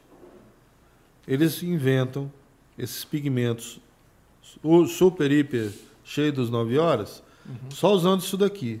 Cobra caro, mas a pessoa fala assim, nossa, que pigmento lindo. Aí compra o pigmento, depois vai comprar resina. É. Você entendeu? E, na verdade, ela não precisa pagar caro pela, pelo pigmento, porque você pode fazer. Entendeu? Às vezes ela tem em casa já ah, os pigmentos uhum é, necessários para criar aquela cor que ela está vendo à venda lá? Eu, particularmente, não anoto as cores que eu faço. Aquelas que eu mais uso, eu sei de cabeça. Mas as outras, de acordo com o que eu estou fazendo, eu vou dosando as quantidades de cor até atingir. Aí, eu, se eu tenho que fazer repetição, eu guardo por aquele momento lá qual é a dosagem que eu estou usando em função da resina. Uhum. Ah, para 60 gramas de resina, de resina eu usei 10 gotas da, do vermelho e 3 do, do amarelo, para criar um laranja especial, especial. Né? E aí, se eu for usar 120, eu dobro. Então, esse tipo de trabalho eu faço. Mas tem gente que monta cartela, tá? Faz a cartela lá, faz experiência e vai montando todas as cores para depois, quando quiser usar, uhum. sabe fazer as dosagens, entendeu? Aí vai de cada um. Eu que não sou muito fã de ficar com as coisas muito quadradas. Quadradas Olha, dá para contar na mão e vai sobrar muito dedo em cursos que alguém, até experiente já, vai falar sobre essa parte de coloração do jeito que o Fred fala, cara. É pouquíssimos, pouquíssimos. É, isso daí, isso daí, quem me ensinou isso daí foi o, o meu primo. E abraço, Etor. E ele, ele, fez, ele fez faculdade de publicidade e propaganda, né? Então é uma parada que você tem que aprender para trabalhar com marketing, não tem jeito. E assim, meu amigo, não, não, não pense que você vai trabalhar com resina e você só vai aplicar. Você tem que saber fazer sua página, tem que saber fazer o seu logo, é. saber vender. Empreender é isso aí, cara. É, é saber fazer um, fazer, fazer um pouquinho de tudo. Gostaria, Ana Paula Terra. Gostaria de saber se posso misturar o pigmento em pó com em pasta. Pode. Todos os pigmentos da Red Lise você pode fazer mistura entre eles e fazer aí o seu próprio laboratório, igual o Fred. Edu, a gente acabou de, de receber mais um super Eu like vi. aqui. Você viu aqui? Vi. Da Caixa Vamoira. Super like? É, mais um, sim, super. um super like, ó. tá no Tinder aí, aí um superchat. Ele não, mas tá chegando um monte de coisa no Tinder no seu celular. É, tá aí, com meu celular aí. Viu? Ela falou assim, ó, passando para agradecer tantos ensinamentos. Obrigado. Cara, que aula, hein? Fred, ó, eu vou te falar que nesse podcast eu tô tendo uma aula. De verdade, cara, de verdade. Coisas aqui que eu não sabia. Ó, muito válido. Rodrigo Neri falou assim: gravar nome na resina com laser tem problema? Eu nunca testei, Rodrigão, mas eu acho que. Eu não... testei numa feira. Deu bom? É lá na feira do Rodrigo Pioto. Ah, no festival. Ah, o que que acontece? Para resina, para o laser gravar é, em determinadas cores, às vezes ele não pega. O que que o pessoal faz? Tem agora um spray que é um spray de envelopamento tá encontrando fácil em qualquer lugar. O pessoal coloca na roda do carro. Você pega aquele objeto em resina, tá? Você passa esse spray, ele vai ficar a peça preta e o laser vai pegar. Então, quando o laser pegar ali, ele vai marcar a resina, tá? Dependendo da profundidade que você quer que o laser afunde na resina, você pode até é, preencher esse espaço com uma resina de outra cor. Fica sensacional, cara. Sensacional. Show de bola. Novidade isso até é no, no o laser mercado. trabalha com luz, né? E a resina reflete, né? Resina reflete. É. Então coloca essa camada desse envelopamento preto em cima. Uh, vamos responder as últimas aqui. A gente vai para o sorteio então. Nene Ponto Lopes falou assim: onde acho madeiras para comprar para poder fazer trabalhos de resina? Boa, boa pergunta. É, vou passar um parceiro nosso, ele é aqui de São Paulo, mas dá uma chamada nele lá no, no Instagram que ele que ele ele vê certinho para poder mandar para você. Tábuas para tábuas de, de, de, de, corte maravilhosas, cara, maravilhosas. Dá um toque nele. O Instagram dele, a gente fez ele criar, porque o cara trabalhava só no WhatsApp. Ele acabou de criar um Instagram. Uhum. O Instagram dele é tabuas.2021. Segue ele lá. Você vai ver Quanta tábua maravilhosa, cara. É uma mais linda do que a outra, ótimos preços. Já segue para dar uma força lá. E ele tá assistindo a live, hein? É, o Sávio. É, é o Sávio. Tá assistindo a live. Um é salve pro Sávio. Um salvo, um salvo pro Sávio. Um sávio pro salve. Salve, salve. É, ó, depois desse merchan, você tem que mandar um, tem que mandar uma tábua para é, mim. uma brauna para mim. É, manda para nós. o Harry Salan Gostaria de saber o que faço para abrir minha mente para a criação. Pareço muito limitado. Amei resina. Cara, acho que o, um, o papo hoje foi basicamente sobre isso, né? O que, eu, vou, que eu vou complementar isso aí para ele é o seguinte: como é que você abre sua mente? Você tem que estudar e pesquisar e olhar o que as pessoas fazem. Não ficar aqui, né, cara? Um dos, uhum. um, existem duas coisas que o artista tem que ter que é importante. O primeiro é o poder de observação e o segundo é o poder de visualização. Tá? Quando eu falo isso, eu quero dizer o quê? Você tá, o artista ele olha o mundo, ele vê o mundo de uma forma diferente das outras pessoas. Então, quando ele observa alguma coisa, por exemplo, ele está num, numa floresta, numa estrada, coisa mais simples. Ele está numa estrada e a floresta aqui. As pessoas olham o quê? Olha as árvores, a sombra, a, a rua, né? aquela estrada que ele está e a luz lá no fundo. É Beleza. o caminho que tem que ir sem observar as coisas. O artista, ele observa o quê? Ele vai observar que essa árvore aqui tem um tipo de iluminação. Além da questão do tamanho, da proporção, né? Ah, esse aqui é desse tamanho, aquele lá é menor. Uhum. A luz projeta desse jeito aqui, projeta de outro jeito lá. A sombra se aparece desse lado aqui, do lado de cá é luz. Uhum. Entendeu? Então, é esse tipo de observação que você tem que fazer, uma observação muito criteriosa, para você entender o que, que você vai, depois, por exemplo, no caso, um, um pintor, um desenhista, vai desenhar. Entendeu? Senão você não consegue reproduzir o que você está vendo. Porque o artista faz muito é isso, é reproduzir a visão dele. Minha mente entendeu? era assim. Eu vim da área ah. de sistemas. Depois é. que eu comecei a trabalhar com resinas e você começa a pegar um pouco de arte, você começa a ver arte em tudo. Formas, curvas, é, e é natural isso, mas assim, é, é, é um trabalho constante. Né? Às vezes, é, algo que todo mundo fala, nossa, parece só um borrão naquele quadro. Aquilo ali é para fazer você parar para pensar. Tanto de uma forma, o artista quer te passar um, algo positivo, é, algo legal, ou algo refletivo para você pensar sobre algo ali e vai muito de cada um a entender aquilo. É arte, tá? É, e é com, com, o passar do tempo que você vai tomando gosto por arte. Não adianta a gente tentar é, colocar é, o design dessa garrafinha para você que é lindo, maravilhoso, e você só vê uma garrafa. Teve muita engenharia aqui é. e arte né, para fazer isso daqui, né? É, que para muitos parecem ser algo tão simples.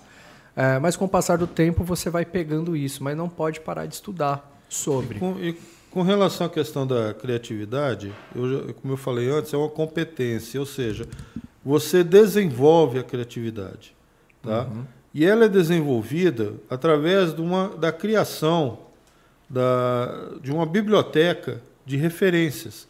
Quanto mais referências você tiver, mais informações você tem para poder lidar com isso e criar as suas próprias ideias. Né?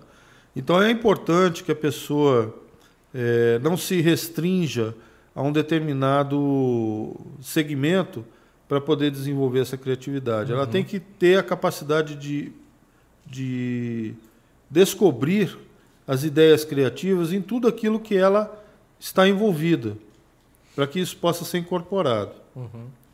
Uma das formas que você tem de desenvolver essa criatividade, por exemplo, é você seguir diversos artistas e quando eu digo seguir, não é seguir no Instagram, no Instagram não. É você pesquisar a obra e o trabalho dessas pessoas para entender como é que elas produziram esse trabalho, quais são as características desse trabalho, né? como era a visão dela que levou ela a produzir aquilo que você está vendo, qual é o impacto disso nas pessoas, na história. Né? Porque quando a gente vai analisar a arte como um todo, ela, ela é um reflexo modificador. Muitas vezes a arte ela é precursora da transformação social. Por exemplo, a arte moderna ela apresenta para o mundo uma visão diferente do que as pessoas tinham na época da, é, do, do século XVIII, uhum. na entrada do século, na época do século XIX, na entrada do século XX. Você entendeu? Então, elas vão modificando essa visão uhum. das pessoas. As pessoas não têm a capacidade de visualizar isso, uhum. né, a maioria, porque estão, estão inseridas dentro da sua rotina, do seu dia a dia, elas só visualizam quando algo as impacta. Esse é o trabalho do artista. Uhum. Né? Hoje o que a gente vê muito são artes voltadas para essa questão da, do combate ao racismo, a, a, a, a diferença de gênero, homofobia, essas coisas, homofobia e tá. tudo mais. Os artistas trabalham muito nisso para poder mostrar para você que não pode, não se deve ser racista, não se deve ser é, é, preconceituoso com relação à, escolha de gênero e tudo mais. Uhum. Né? Mas as pessoas, às vezes, elas não percebem, naturalmente elas não percebem, elas têm que ser incentivadas. Uhum. Então a criatividade tem esse papel, é, é, tem essa é, característica de não ser uma coisa nativa da pessoa. E aí, como eu estava falando, né, eu tive uma formação em que a, a, os processos artísticos sempre estiveram envolvidos na minha vida. Então, hoje, fazer o que eu faço, utilizar a criatividade que eu uso, da forma como eu uso, para mim é algo natural. Para outras pessoas que vieram de famílias que nunca foram, é, é, nunca valorizaram, nunca se enfurnaram uhum. nessa questão da arte como um todo, tem mais dificuldade. Por exemplo, você falou, ah, eu vim da área de processamento de dados. Uhum. Tá? Não é que não tenha criatividade, tem, porque para você desenvolver um sistema, você tem que estudar toda uma história de trabalhos uhum. para entender aquilo ali, para então desenvolver um sistema, uma ideia. Ordem, só é, uhum. só é diferente o foco. Né? Você desenvolver um sistema é uma arte, assim como Sim. pintar um quadro é uma arte. Uhum. Você tem que dominar as técnicas, você tem que saber por que você está fazendo aquilo e esse conhecimento do passado, o conhecimento do trabalho de outros artistas, né, que te dá essa, essa possibilidade. Hoje eu faço o que eu faço na, na trabalho da resina, primeiro, porque eu tive uma formação artística desde pequeno. Uhum.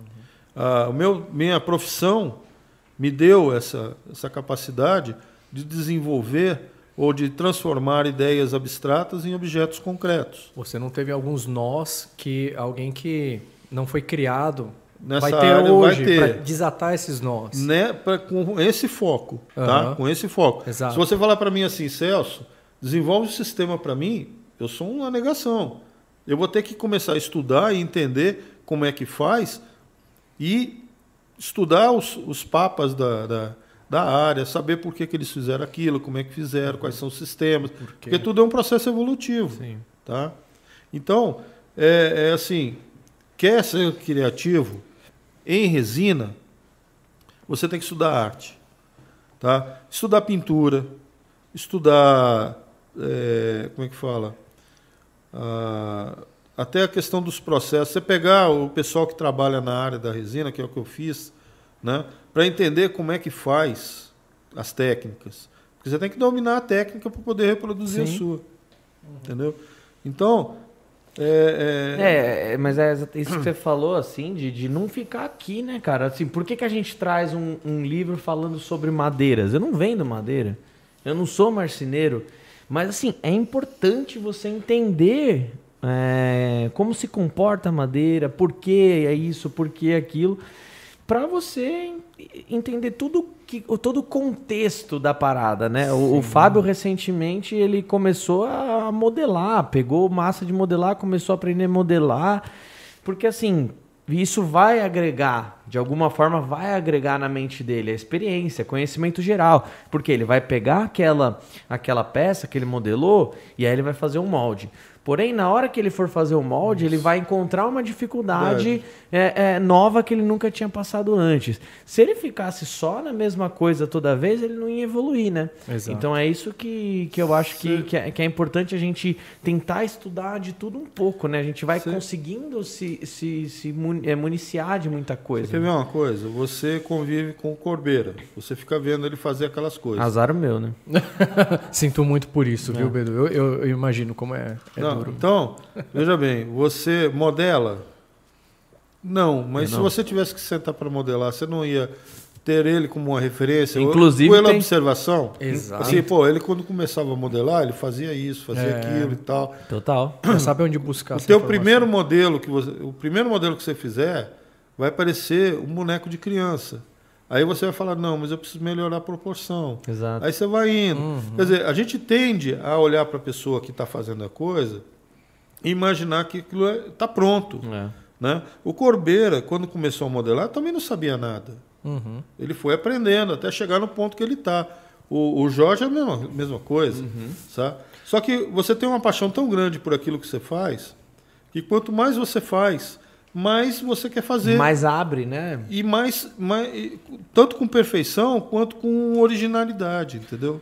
Eu vejo, por exemplo, isso que você falou, se você pegar, você nunca modelou, mas convive com quem modela, você você tem muitas respostas, né, para muitas perguntas de quem de quem está buscando, sei lá, né? Ah, como é que eu faço isso? Você sabe, mas você não modelou.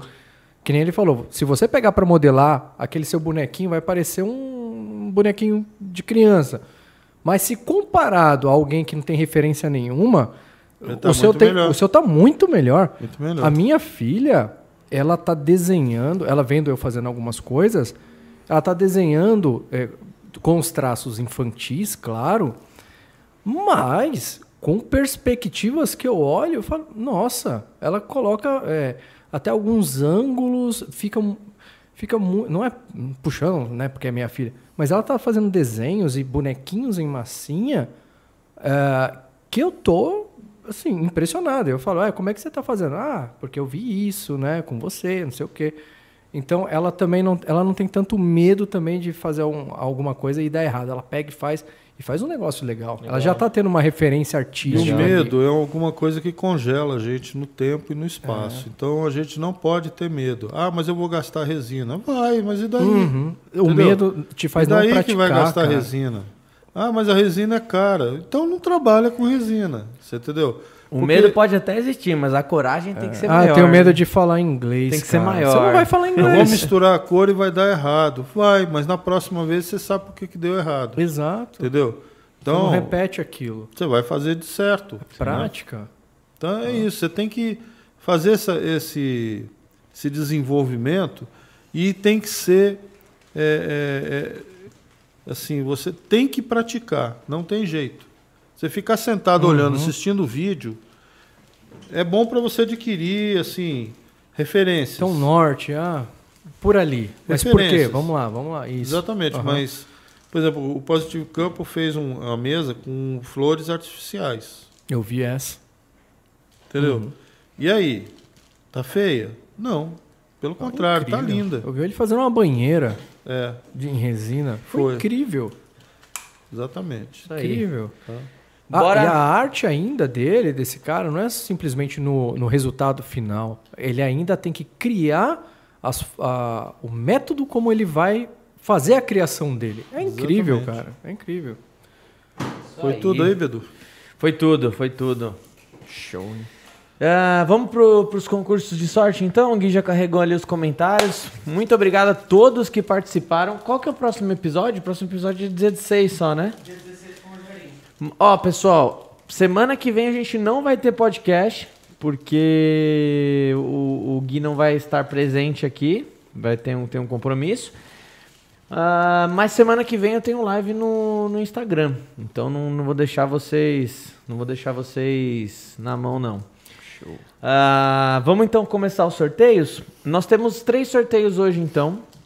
Lembrando que para participar você tinha que marcar lá uma pessoa no perfil, perfil principal, dar o like e seguir tanto a gente quanto o Fred, tá? Vamos começar pelo livro? É, bora, bora. E, e, antes de começar o sorteio, só estão pedindo no chat aqui é, para hum. repetir hum. o nome do, do rapaz que vende as tábuas. É o Sávio, né? É o Sávio, ó. Você vai no Instagram e vai procurar por tábuas.2021. Se Boa. você é, não encontrar alguma coisa assim, manda lá no direct do, do nosso Instagram que a gente passa o telefone dele, beleza? Isso aí. Primeiro sorteio, então, pessoal, vai ser desse livro, ó.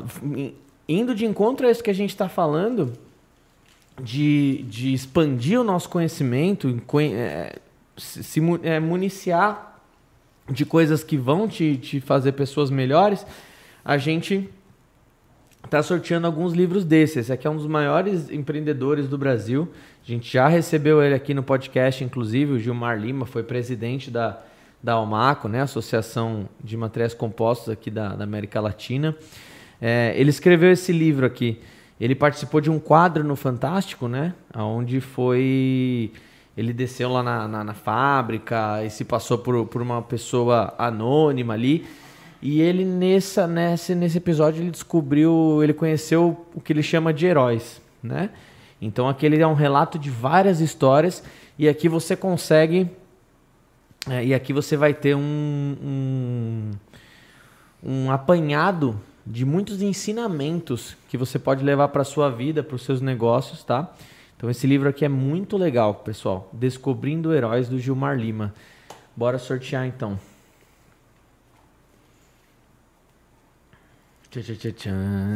É incrível esse livro, cara. É legal, né? É, é, é, o Gilmar em si. O Gilmar como um é cara legal, que né? já está lá em cima, ele ainda quer ver como é que estão as coisas.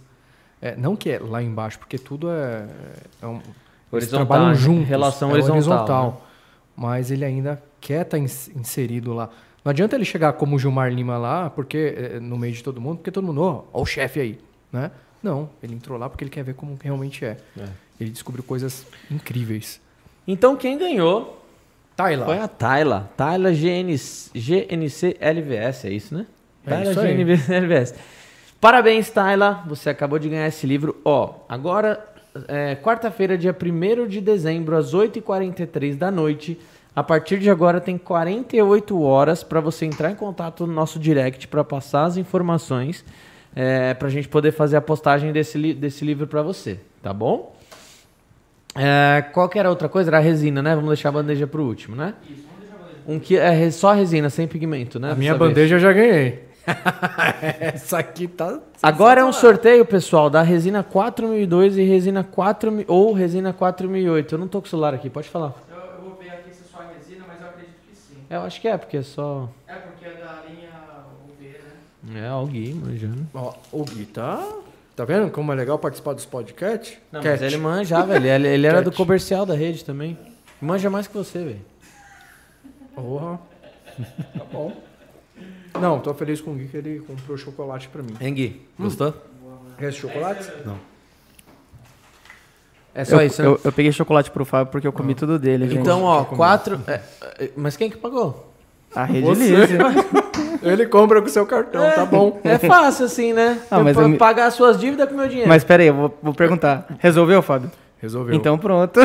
Vou trazer uns boletos aí semana que vem.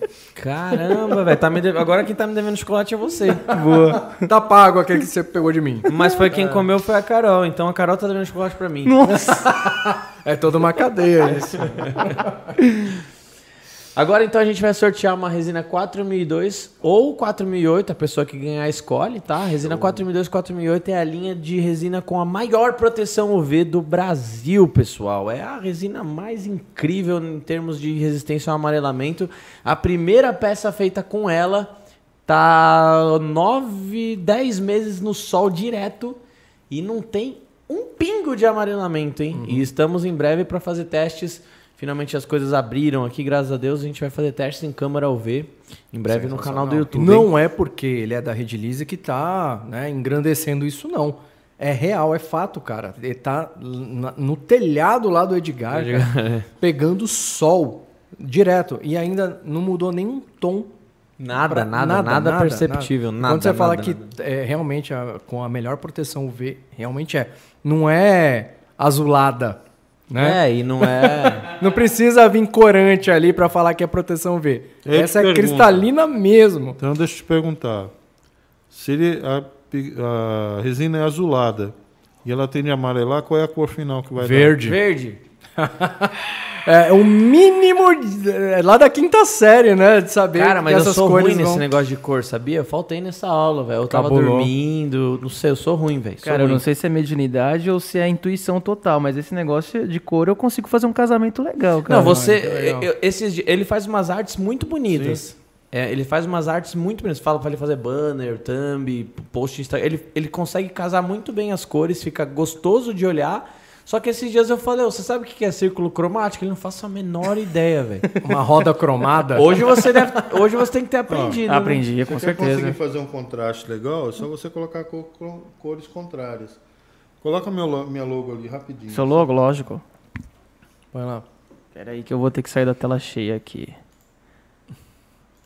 Tela cheia, Aqui. né? Olha lá, amarelo com violeta. Violetão, tá? Eles estavam bem. É, Uhum. é, é Você verdade. faz o contraste, mas é suave. É, é É verdade. suave. entendeu? Não cansa. Teoricamente não era pra, pra ser um sucesso essa mistura, né? Teoricamente, mas como É. você fez essa mistura aí é, é, separada, né? Não Uhum. misturada. Ela, na verdade, ela não se mistura assim, visualmente porque tem a linha branca, Aham. Se juntasse essas duas daria marrom? marrom. Aprendemos muita coisa hoje Cara, já, então. uma A das, marrom. Uma, das, a- uma das combinações que eu mais gosto, esse azul, esse tom de azul com o tom da Red Lise, eu acho animal, animal. E, e esse tom da, da Red Lise também com o verde, assim. Eu gosto. O meu tênis hoje, eu tô com tênis vermelho e a camisa do Verde porco. em Palmeiras, da rede é São Paulino, São Paulo. Ih, São Paulino aqui. Você vê quando o goleiro joga de vermelho, dá um contraste legal. Do Palmeiras joga Exato. de vermelho. Exato. Eu acho bem bonito. Então vamos lá, resina 4002 ou 4008, ah, 1 kg 460, né? Resina com endurecedor. Você pode ganhar agora, hein? Mas, oi, vou ganhar essa. Tchã. Lu.flávia! Parabéns, Lu! Mais uma vez, hein? Entre em contato a partir de agora, no 1 de dezembro, 8h48. Daqui a, até 48 horas você pode entrar em contato que a gente manda pra você, manda os dados lá que a gente posta pra você isso aí quanto antes. E quando receber, marca a gente no Instagram, hein? E não, não vamos entrar em contato. Ela tem que entrar em contato. É, não tem como. A gente tem feito muitos, muitas coisas assim, não tem como entrar em contato um por um também. Aí você chama a gente lá que a gente já combina certinho, beleza? O último sorteio, então, sorteio especial de hoje, uma bandeja feita totalmente. es- é, Você, você já estava vendendo ela ou fez para o podcast? Não, ela estava à venda. Tava eu tirei vendo? da venda e trouxe. Ó, o Fred tirou dinheiro do bolso e colocou aqui, galera. Então, gente, é uma parada especial aí, né? Então, se você que ganhar, é, entre em contato com a gente também ou com o Fred pra gente fazer esse- a- em 48 horas a partir de agora, hein? Mais uma vez, 1 de dezembro de 2021, 8h49 agora. Bora. Verde Palmeiras. Isso aí. Luana Celina Alexandre, meus parabéns, Luana. Você acabou de ganhar uma bandeja, ó. Já vai pensando aí nos porta-copos que você vai fazer, já vai pensando no, no- na toalha de mesa que você vai colocar para poder para poder conversar aí Natal a... tá chegando. Imagina É. aquela Ó, ceia esse com ela. verde com, com um vermelho de Natal fica bonito, cara. Um vermelhão estilo rede, pô. É. Fica da hora, velho. Eu fiz lá para casa, foi vermelho com, ver... com Aí. verde. Tá vendo? Fica pra, até nas combinações, imprime aquela. a- o círculo. Qual que é o nome? dele? cromático. Cromático. Fica legal. Deixa o seu like agora, ó. Se você ainda não deu show like, confere aí, não custa nada. Dá uma aperta o dedinho do like aí, deixa ele escurinho assim, o dedo pra cima, pra ajudar a gente esse vídeo passar pro máximo de pessoas possível. Obrigado a todo mundo que mandou os comentários. Não se esqueçam de se inscrever no canal, pessoal. E não se esqueçam também de se inscrever no canal de cortes, que tá aqui na, na descrição. Também sigam, pessoal, UpMaxBR lá no Instagram. E Fred, Fred com dois Ds e underline A Design. Arroba Fred, tá aqui na descrição, mas Fred com dois Ds, underline a design lá no Instagram para você ver as peças dele, as dicas para pegar para pegar a próxima turma que abrir para as mentorias, os cursos dele e para ficar antenado aí num bom trabalho sendo feito com os produtos da Rede Lise.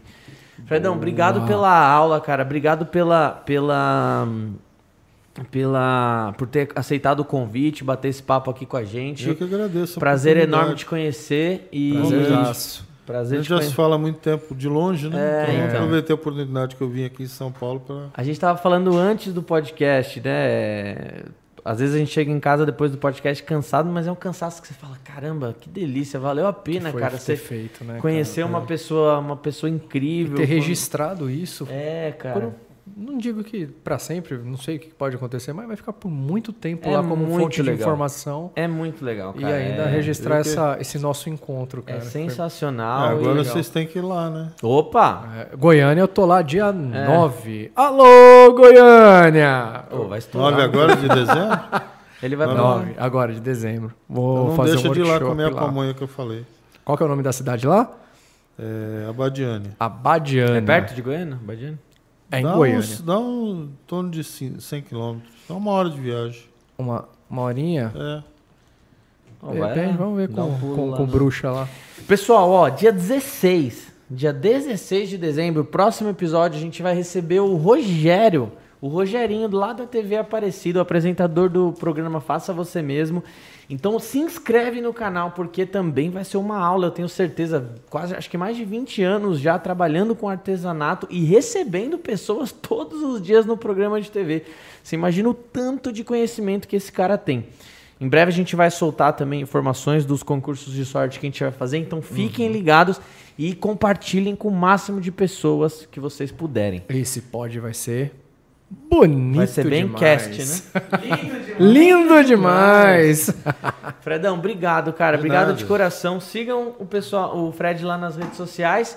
E sempre que você quiser divulgar alguma coisa, conta com a gente. Se quiser vir aqui pra, É pra bater, bater mais um papo outras vezes, fica à Se Deus vontade. quiser, a casa é sua. A casa é Show. sua. E é isso, pessoal.